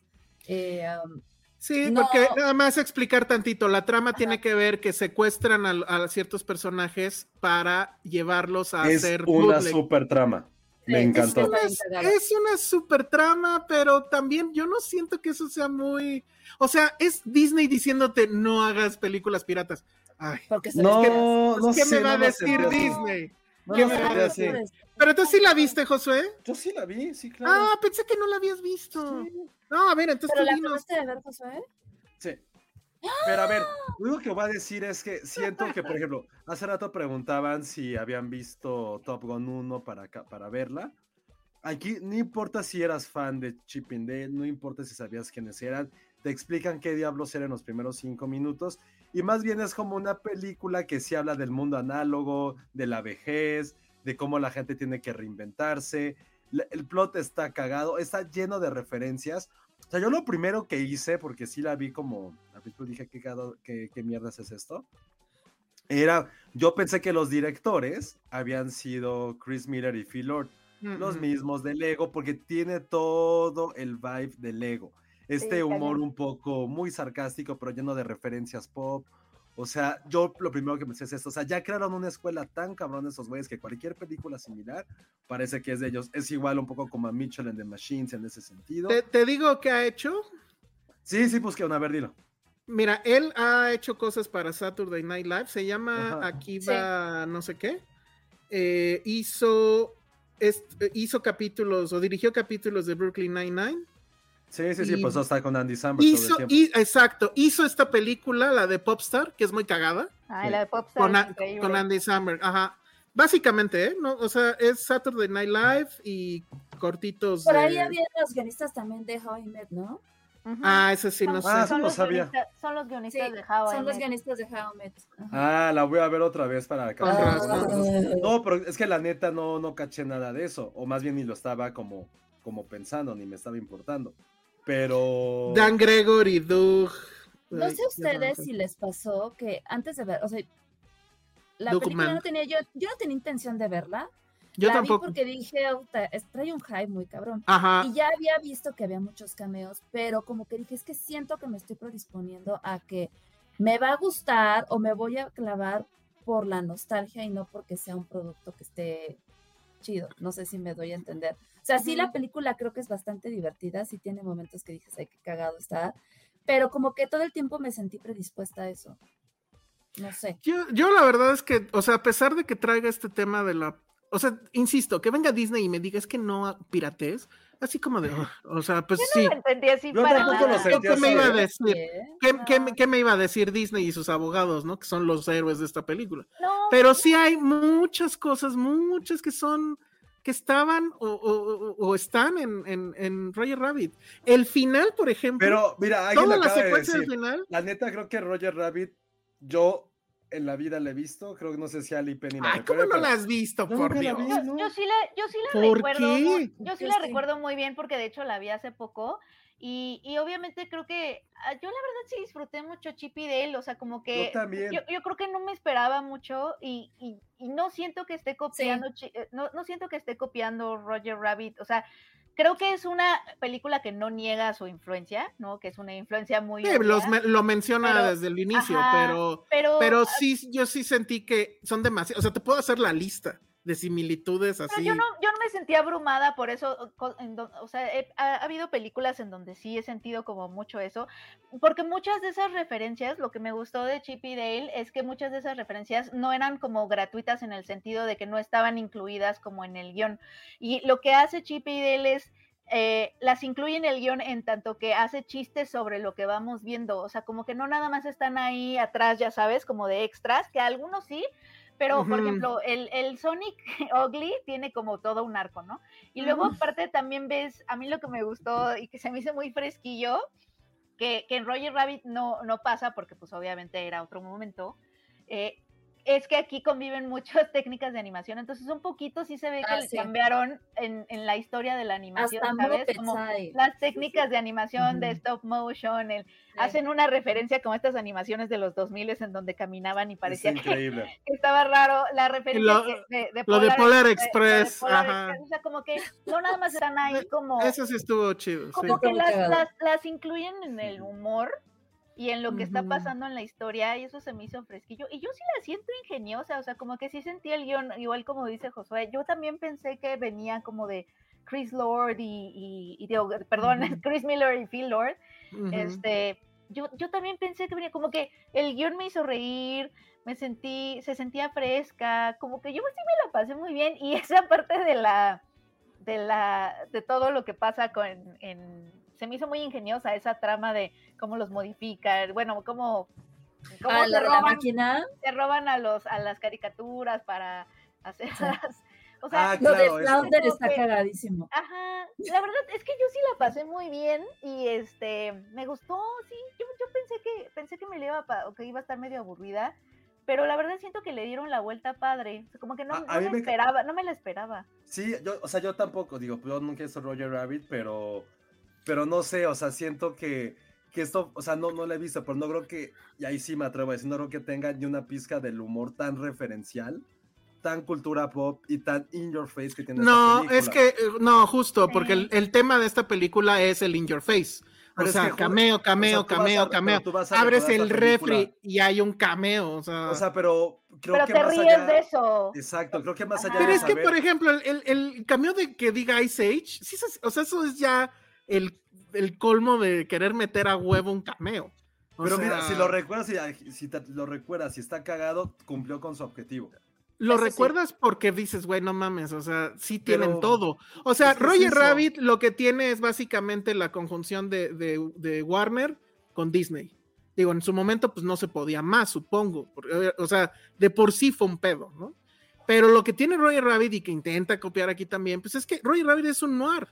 O sea, es una película noir con todas las de la ley, la, la fe fatal, el, este, el asunto. Simplemente es la técnica, entonces no tiene nada que ver. No, no, La, la, trama tiene muchísimas. O sea, Roger Rabbit es de mis películas favoritas ever ah, pues y, probablemente, y probablemente, de, y probablemente de, de Robert Zemeckis, siento que es. O sea, hay veces que me gusta más Roger Rabbit que, que Volver al Futuro porque es en, la, probablemente en la única donde no ñoñea. O sea, Robert Zemeckis es súper ñoño, pero así cabrón de ñoño. Y en esta no, o sea, en esta hay sexo, hay un detective alcohólico, este, hay un chorro de referencias adultas que a mí me parece que eran muy avanzadas para su tiempo y para el director. Y, en ese sentido, pues sí, a mí me sigue pareciendo mucho, mucho más eh, lograda que esta. O sea, esta sí se, siento que el tema de los cameos es la muleta que la hace andar. y no la historia atrás. La historia atrás, de hecho, pues es. A mí la, a mí la historia me gustó. O sea, yo, yo, yo no. Este, porque sí, no, yo no, la, razón por la que a mí me gustó no fueron los cameos, de hecho, este, de hecho, yo me empecé a dar cuenta, me empecé a dar cuenta después de que, ah, sí, esto, lo otro, ah, ah, ok, estamos todos la animación, bla, bla, bla, este, pero, pero, o sea, lo que me gustó fue el humor, el guion, como, como, sí me, sí me parece que estaba ingenioso y estaba fresco. ahora, ahora, lo que sí reconozco es que ya metidos en el pedo de, ok, vamos a llenarlos de cameos, el, abanico de cameos es muy amplio. Y que haya salido, aunque sea tres segundos, pero bueno, es Disney. Una, una un Mr. Natural, que es de eh, Robert Crumb. Robert Crumb, pues sus caricaturas eran súper sexosas y, y seguramente tampoco las han de ubicar, pero bueno. Este, pero que, que tengan esa referencia de los setentas, sí te dice que efectivamente dijeron, bueno, si ese va a ser el juego, lo vamos a ampliar lo más que se pueda. Y eso sí se los reconozco. O sea, sí, sí, pero insisto, me parece que es más un triunfo de los abogados que anduvieron en chinga. O sea, imagínate buscar a la familia de Chrome para que les deje usar. O sea, es una cosa loquísima. pero bueno, a mí sí me parece menor. Sí, no, imagínate ya ni me quedé a ver los créditos ni nada, pues al final me estaba jeteando, pero. es que, es que en serio, la secuencia final, la secuencia final es la secuencia final de, de Roger Rabbit, se los juro. está súper, está súper. Pero estás como, estás así como, como gritando a la nube, es como, güey, esta, esta película justo es para nuestra generación que vimos Chip Está bien, pero, pero es que, o sea, ok, pero imagínate que mañana viene una película de un gángster que habla así, y no sé, y, y, no digas, ay, pues es el padrino, o sea. Güey, estás comparando Roger Rabbit con el padrino. No, estoy comparando Chip and Dale con Roger Rabbit y estoy diciendo sí, eso es lo que hay que no sé qué es la de su generación y tampoco es de tu generación José o sea no. No, claro Chip and Dale too old. No creo que las ambiciones de Chip, de Chip y Dale es del 91, 90. Chip and Dale era del 90, o sea, pero también siento todos la vimos. No siento que Yo no la vi y soy del 90. No siento que las ambiciones de Chip y Dale estén tan altas, o sea, como... No, justo, y las ambiciones de la otra... Están bien. sí, sí, eh, por eso te digo. Pues. por, eso, por eso te digo, o sea, hagamos una Robbie Rabbit es una gran película noir, o sea, es un noir con todas las de la ley pues claro que tiene más ambiciones. Pero no porque, no porque Roger Rabbit lo haga también quiere decir que no puede existir. yo sé, ya sé, yo no estoy diciendo que no puede existir. Yo lo que digo es, tienen demasiadas similitudes pues para algo. Híjole, no se siente como homenaje, no lo sentí como homenaje. Tú lo que crees es que si se conocieran, Roger Rabbit se indignaría muchísimo. No, yo lo que digo es que, pues, o sea, he visto muchas veces Roger Rabbit, porque sí, soy muy fan de esa película. Y al ver Chip and Dale una vez, pues sí fue así de, mm, esto ya lo habíamos visto allá, esto ya lo habíamos visto allá, o sea... O sea, si esta fuera en nuestra fiesta de películas, si Roger Rabbit eh, conociera a Chip y Dale, sería como de esa, lo vería para abajo, y más bien Totalmente, debería verlo para abajo. Pero según yo se la va a estar pasando de huevos. Creo que ah, sí, güey, chingo, Creo que nosotros, o al menos yo, creo que se verían y sería como, ah, chócalas. Pero no, es como su hijo bastardo. Es su hijo bastardo. voy a, voy a preguntar algo hablando de cine. ¿Cuál ha sido el peor deseo de Elsa? Chip el de, robó a Bad, Bunny. Cuando, dijo, cuando dijo, que Red era un homenaje de Woody o Allen. Red un homenaje a Woody Allen. Todo lo que tenga que ver con Woody Allen. No, oye, ¿sabes o sea, a ver, para redimir. O sea, justo.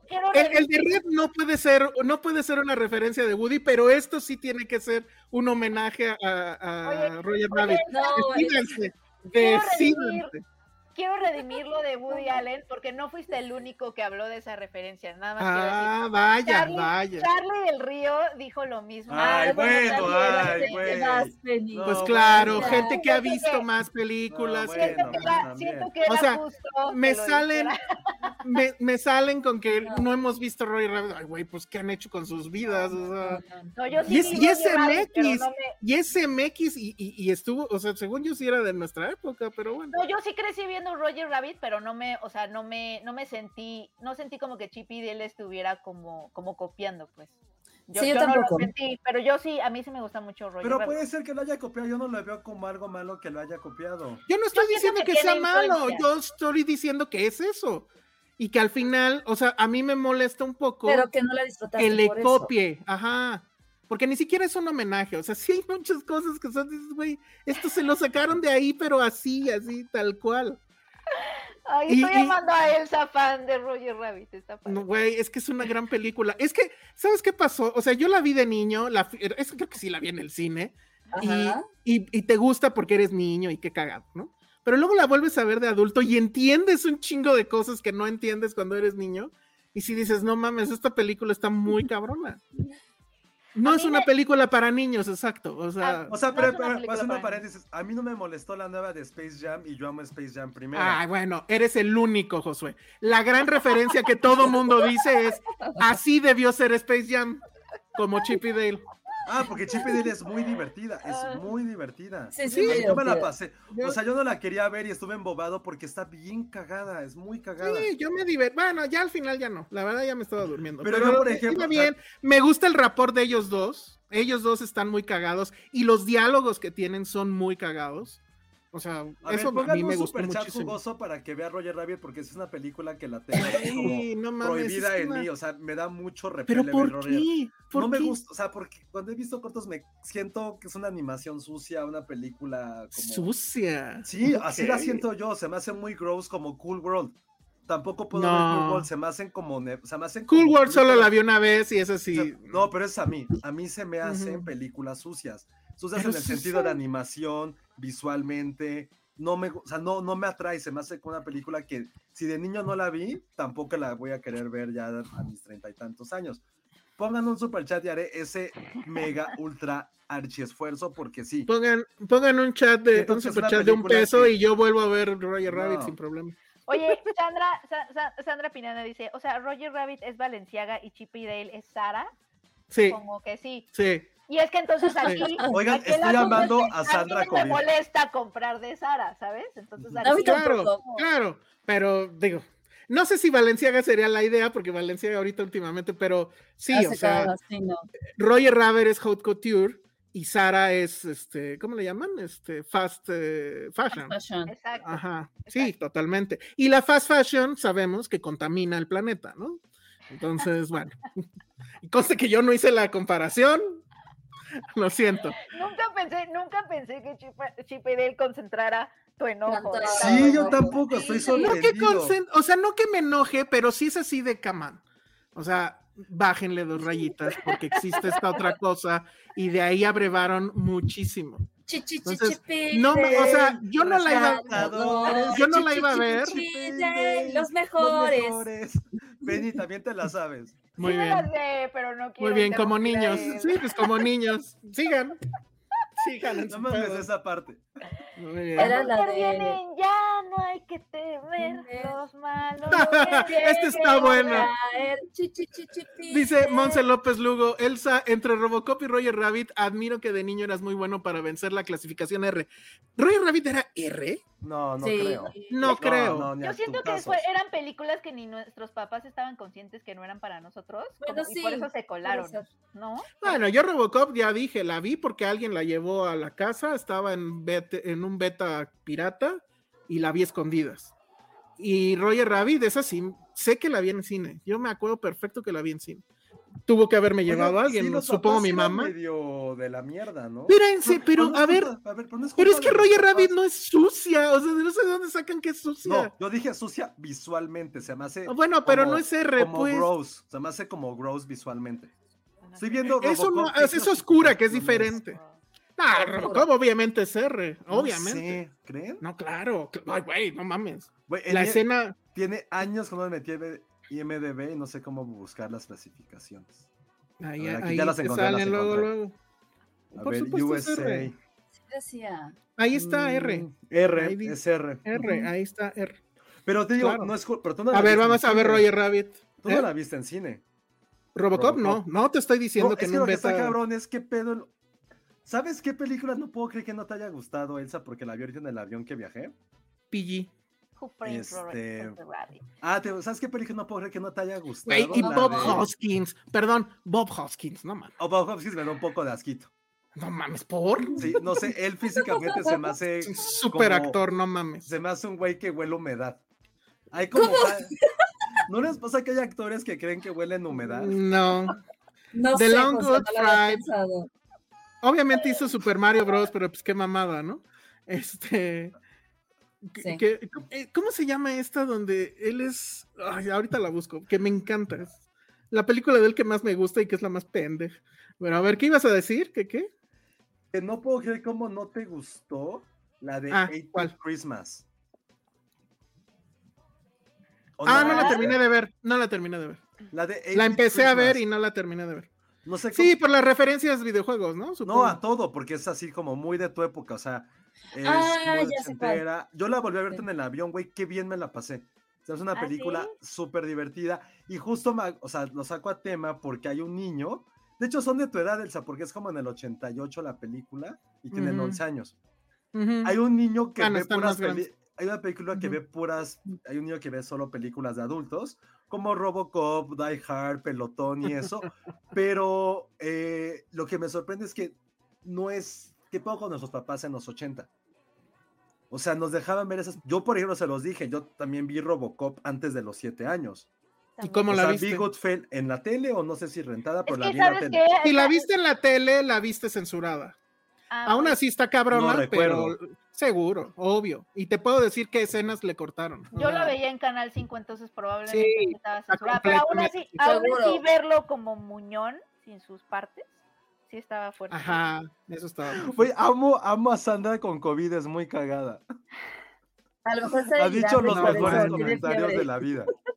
Vean esta película donde sale Bob Hoskins, eh, Jet Li y Morgan Freeman, se llama Unleashed. Ah, Unleashed También-. No, no También se llamaba Danny the Dog y trata de que Jet Li es lo, lo- como que lo programan para hacer una máquina de matar y justo el que lo programa es Bob Hoskins. Es increíble. Pero bueno, ya. Eh, eh, Patty la odia, yo la amo mucho. Si estuviera en 4K la Pati, tú compraba. también ahorita. odias a Bob Hoskins, di que sí. No, que si odias a Bob Hoskins, nadie puede odiar a Bob Hoskins. Oye, es un oye, gran actor Oye, y ama a Roger Rabbit. ¿y a Patty, a Patty le gustó Chippy Dale? No la vio. Te va a gustar, Uh, está muy cagada. Neta, sí es Sí, muy vela, cagada. Pati. Ah, pues sí, que la quiere ver primero Flea, de hecho. Ah, sí, no, sí, dale, dale prioridad a Flea. No sé, la prioridad de lo que tiene prioridad. La prioridad Pero es- bueno. Dice. Fer, Fer Márquez, mis papás eran de que podíamos ver escenas súper violentas, pero nada de ver escenas de sexo, porque eran cochinadas. Sí, Sí, sí, se sí. Qué horror. Y Robocop tiene, no es escena de sexo, pero de niño yo recuerdo que sí dije, oye, güey, qué pedo. A mí, yo, ah, no, a mí me pasaba eso con Roger Rabbit, porque sí hay momentos en donde, ¿qué está pasando? Algo está pasando, ¿no? Medio No hay sexo, pero ella es sexo. muy sexy. Ella es muy sexy y algo pasa. Hay una escena. Ah, claro. no Cuando le rebota la sexo. cabeza en las Ajá, boobs. Ajá, ajá. Pero no es eso, sino No. otra cosa. Pero hay alusión a eso. Y yo me acuerdo. Sí, te digo que cuando ya la ves como adulto, entiendes muchas otras cosas. Abría no muchísimo los ojos así de. Siento que, siento que Jessica Rabbit puso algo de homoerotismo en ustedes. No, a, a mí me gustaba Jessica Rabbit porque era la primera vez que veía mi nombre en una película. Entonces. Ah, mira qué fue buena como de, ay, pero ya después compararte con Jessica Rabbit, o sea, Es imposible. salías, Sí. salías mucho, salías mucho perdiendo. Y sale Christopher Lloyd además, o sea, no mamen ya. no me o sea, en serio.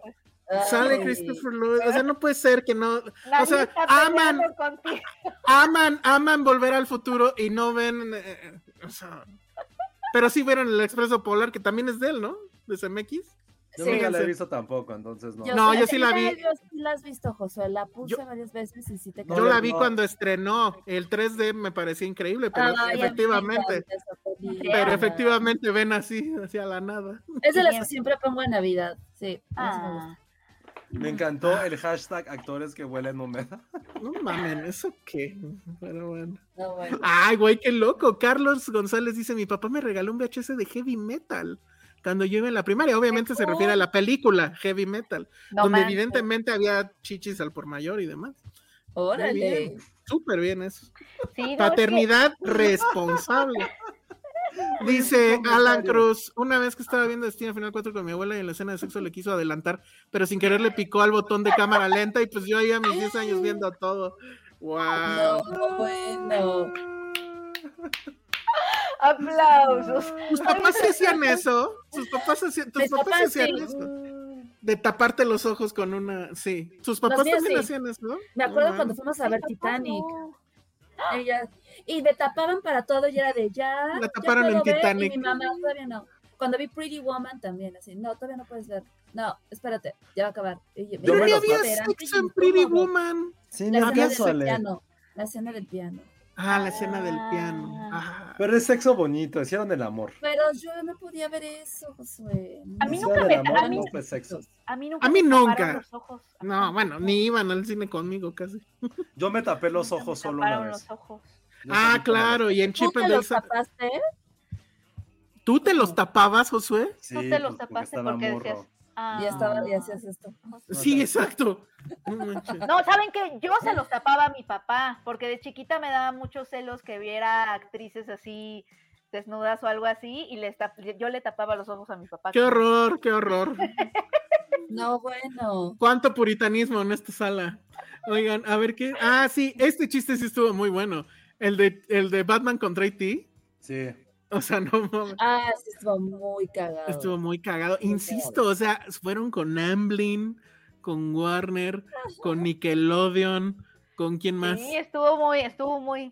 Con. Bueno, es que también tenían la ventaja de que Disney ya tiene la mitad de todo eso, ¿no? Pero sí, Sí. estuvo cabrón. Sí estuvo cabrón. Muy bien. Pues ya bueno, estuvo. pues, ¿qué más? Sí, ya nos pasamos del tiempo, Sí, lo no siento, manches. pero es que esto. Dice Fer Márquez, lo malo que esas escenas de sexo eran incómodas para todos. de plano. Dice Sandra, y yo vi tu mamá también en Canal 5 cuando tenía nueve años y fue de wow. ¿Pero qué? Mm, ¿Qué pasaba? ¿En la escena final? No, pues la escena del threesome, ¿no? Yo creo. ¿Y a poco no la cortaban? Yo creo sí. no, ¿no? pero igual las groserías y todo eso. Sí, o sea, como Mm, que ya sí es algo diferente de lo que ves cuando eres niña. Ah, Yo recuerdo mucho, o sea, esa película tiene mucho, o sea, creo que no ha envejecido bien, pero sí para mí fue un, un tema así de wow, ver una película mexicana donde sí hablaban como uno habla. O sea, no, no, no sentían eso, o sea, no sé cuándo la vieron, pero, o sea, no, no que en las cinco cosas del charolaste, etcétera, pero sí era un- un lenguaje mucho más eh, de, de- de piso que, que como usualmente suenan las películas. No sé, yo tengo un conflicto con esa película siempre lo he dicho. Eso yo no soy el mejor. Sí, al final yo también tengo varios conflictos, pero no, lo bueno. peor es que sí me tocó mucho a mí el fenómeno y la fui a ver con mis amigos, creo que de la prepa, que teníamos la misma edad de esos güeyes, creo, y fue como de, ah, órale, chido. No, pero te lo juro que todos fue así como de, ah, cero. O sea, nos prendimos, se los juro, un millón de veces más con American Pie que con mi tu No, mamá pues también. Ah, como, sí, ah, obvio, obvio. Órale, chida su crítica, ¿eh? Y ya éramos, hiciéramos como del grupito medio cinéfilo, entonces no era así como queríamos ver nada más chichis, pero no, no me, ac- me acuerdo que no nos, nos salimos de lo más... ah, No, a mí sí me gustó. No Me- me- la escena justo que me gustó más es cuando la cámara van, que van en la carretera y se detienen a comer algo y que la cámara se sigue hasta la cocina del, de la fondita donde están. O sea, ahí dije, bueno, quiere hacer algo más allá del road movie, ¿no? Madame Tassos dice cuando se masturba. es súper incómodo. ah, ¿Sí? claro. A mí me dio risa Claro. porque era con lo de Salmita No, sí. y que después trabajarían con Salma Hayek, de hecho. Entonces era un poco cagado eso. Pero bueno, en fin. Yair Salgado dice, me parece que los demás cameos están sustentados con la ley que permite parodiar contenido, con la regla de fair use, pero híjole, no estoy tan seguro, ¿eh? O sea, puede ser, no sé, necesitamos un abogado aquí. Yo creo que si yo, o sea... Maybe no sé. es, es abogado. ¿Sí? Pues no sé, es- sí está loco. Dice Blanca Elías, cuando tenía ocho años vi Pulp Fiction en el cine, que fue, fui porque mi mamá es súper fan de Travolta. Ella no tenía idea quién era Quentin Tarantino ni nada de eso. Vio a Travolta y dijo, la quiero ver. Recuerdo que mis papás se pelearon afuera del cine y mi papá diciendo a mi mamá que jamás le iba a dejar escoger películas. Ay, no, bueno. wow. De pelea y todo. Y luego, y, luego- y- y hay secuela, dice el mismo Blanca Elías. Después nos pasó lo mismo con Juego de Lágrimas y el cuerpo del delito de Madonna. Increíble. Está buenísimo. Hay que hacer una lista de películas que nos engañaron por Ajá, quiénes salían o los títulos. ¿Quién nos engaña? Que si Spielberg pagó por Ready Player One, pues claro. Pues Tuvieron sí. que haber pagado algo. O sea, no es. No puedes agarrar y sacar a Chun-Li así nomás. O sea, creo que él dijo que algunos habían sido como medio favores, pero ya sabes, o sea, tiene Sí, que claro, si eres Spielberg. Spielberg, pues sí. Pero si llegas y, ay, es que hice Saturday Night Live, pues Sí, claro, no. Bueno, llega siendo Disney más bien, ¿no? Y supongo que sí pudo haber pasado así. Sí. Llega siendo Disney y ya, ¿no? Yo vi a escondidas, dice Sandra Ibarra, yo vi a escondidas despedida de soltero con Tom Hanks, tenía ocho años, la vi en beta, bien, del Ah, club, la- deberíamos hacer un club Esa de la- los que vimos, Esa Ah. la pasaban un chingo en el 5. Un chingo. pero censuradísima también. Pues sí, Pues no me acuerdo. pues es que no sabías. Ajá, justo. ujú. Bueno, ¿qué más? Pues ya, creo que ya. Ya. Ah, tú están preguntando mucho por el final de Better Call Saul. Resulta que no lo hemos podido ver, entonces lo comentaré, pues supongo que en la siguiente. Y ya en la siguiente creo que ya Josué y Ale van a poder hablar de Jurassic Park, lo cual me parece que está muy bien. Y pues ya vámonos, porque ahora sí duró este, muchísimo Madres. esto. Sí, entonces- no mames, ya me tengo que ir. Ahora que nos, nos despedimos otra vez, nos despresentamos. temprano. José Nos va temprano. despresentamos. Ajá, bueno, va, vas, Ale. Eh, ¿Cómo se les presenta uno? No sé, tú di, fui Ale A ver, Castro y adiós. Nos vemos, yo fui Ale Castro, muchas gracias. Vean, O- sigue siendo. en el cine. Y estén Bien. pendientes del anuncio de mañana con Everything, Everywhere, All at Once. Muy bien, saludos de. Monterrey, dice Sandra Ibarra. Penny, redes. Ah, con Eh. las redes, claro. Ah, este, yo fui Penny Oliva. Me pueden encontrar en arroba Penny Oliva. Y sí, háganle caso a Ale y vean Flea en cines. Y, Y vean Top Gun en cines. y vean Top, Top Gun en cines, pero sobre todo Flea también. y este, y Vean pues bueno, dos. veremos Obi-Wan, a ver qué tal. Eh, ya quedó. Bien, bien, bien. Bien, es la última vez que nos presentamos al principio, ¿eh? Porque ya al final ya no sabemos ni qué. Además, Josué, redes lo- sociales. Lo hicimos para un chavo que ni siquiera está aquí porque nos dio un follow. Sí. Aparte, o sea, Si alguien lo conoce, fue- vaya y pero denle fue buena la dinámica, ¿eh? Porque fue buena la dinámica. Me gustó. Sí, bueno, Hablamos nos de nuestros de los calzones favoritos. Sí, estuvo Ah, eso bien. estuvo bien. Ya hay que inaugurarla. Hagan preguntas tontas al inicio del podcast y así nos presentamos. Bueno, Josué, Yo soy arroba Josué Corro y síganos en las redes de Filmsteras que vamos a estar en París. eh, vientos. cierto. Yo soy el. Salón Rojo. Vean las dos, vean Top Gun y vean Flea. Aprovechen que están las Y dos vean en Chip cartelera. Chip y Dale. Y si tienen Disney Plus, vean, vean obviamente Obi-Wan. Chip y Dale, ¿qué? Ah, y vean, Dale. vean Roger Rabbit. Roger Rabbit está en Disney Plus. Y ¿Pero Dale. Roger Rabbit tiene canción? No. Sí. Adiós. ¿Cómo era Oye, Roger Rabbit? Oigan, No, no. pregunta seria, pregunta seria. Cuando decíamos Chip and Dale para ir como, como a ver a los hombres desnudarse, ¿tiene algo que ver con Chip and Dale? Chip Pues no viste que en la película lo dicen. Que No, eso no- estuvo cagado. No me fijé, o sea, pero sí Al viene de ahí, principio ¿o de dicen- dónde viene? Yo supongo que sí. Sí, Esa es una Chip buena pregunta, no tengo. Ah. Pero bueno. Bueno, si no me has- yo ni siquiera he ido- no me has ido una vez a ver chicas ahí en el striptease, menos sabía lo de Chip y Dale. De- No de- te- no, vamos, no. vamos al Chip and Dale, que ya, o sea, el otro día Ay, me- sí, me informaron que es muy de viejita decir Chip and Dale, pero, Es muy de viejitos. pero sí. me, me sonó, me sonó, o sea, pero Vamos surgió la duda. ¿Cómo se le dice ver, ahora? El- eh, vamos al Woman's Club. Ajá. Al W. Todavía pasa eso, yo creo que ya ni pasa. Pero ¿Qué? bueno, ya vámonos. sí. Ir al Woman's, claro. Sí, se llenará todavía. Obvio. El de Insurgentes, ya ves que ahí había una en No, Insurgentes que ya no tiene lo la he visto W. abierto. Yo De tampoco. muchas- de muchas La es- de según yo, según yo, es cosas que la pandemia se llevó. Ah, pues Pero deberíamos de hacer un programa ahí. Mm. Estaría, estaría muy bien. estaría muy bien. Sí, Sí. quiero ver cómo se pone nerviosa Penny cuando le bailan sensual. Saxe. bueno, ahora sí ya vámonos. Vayan a ver Flea, vayan a ver Top Gun. Adiós. Bye. Bye.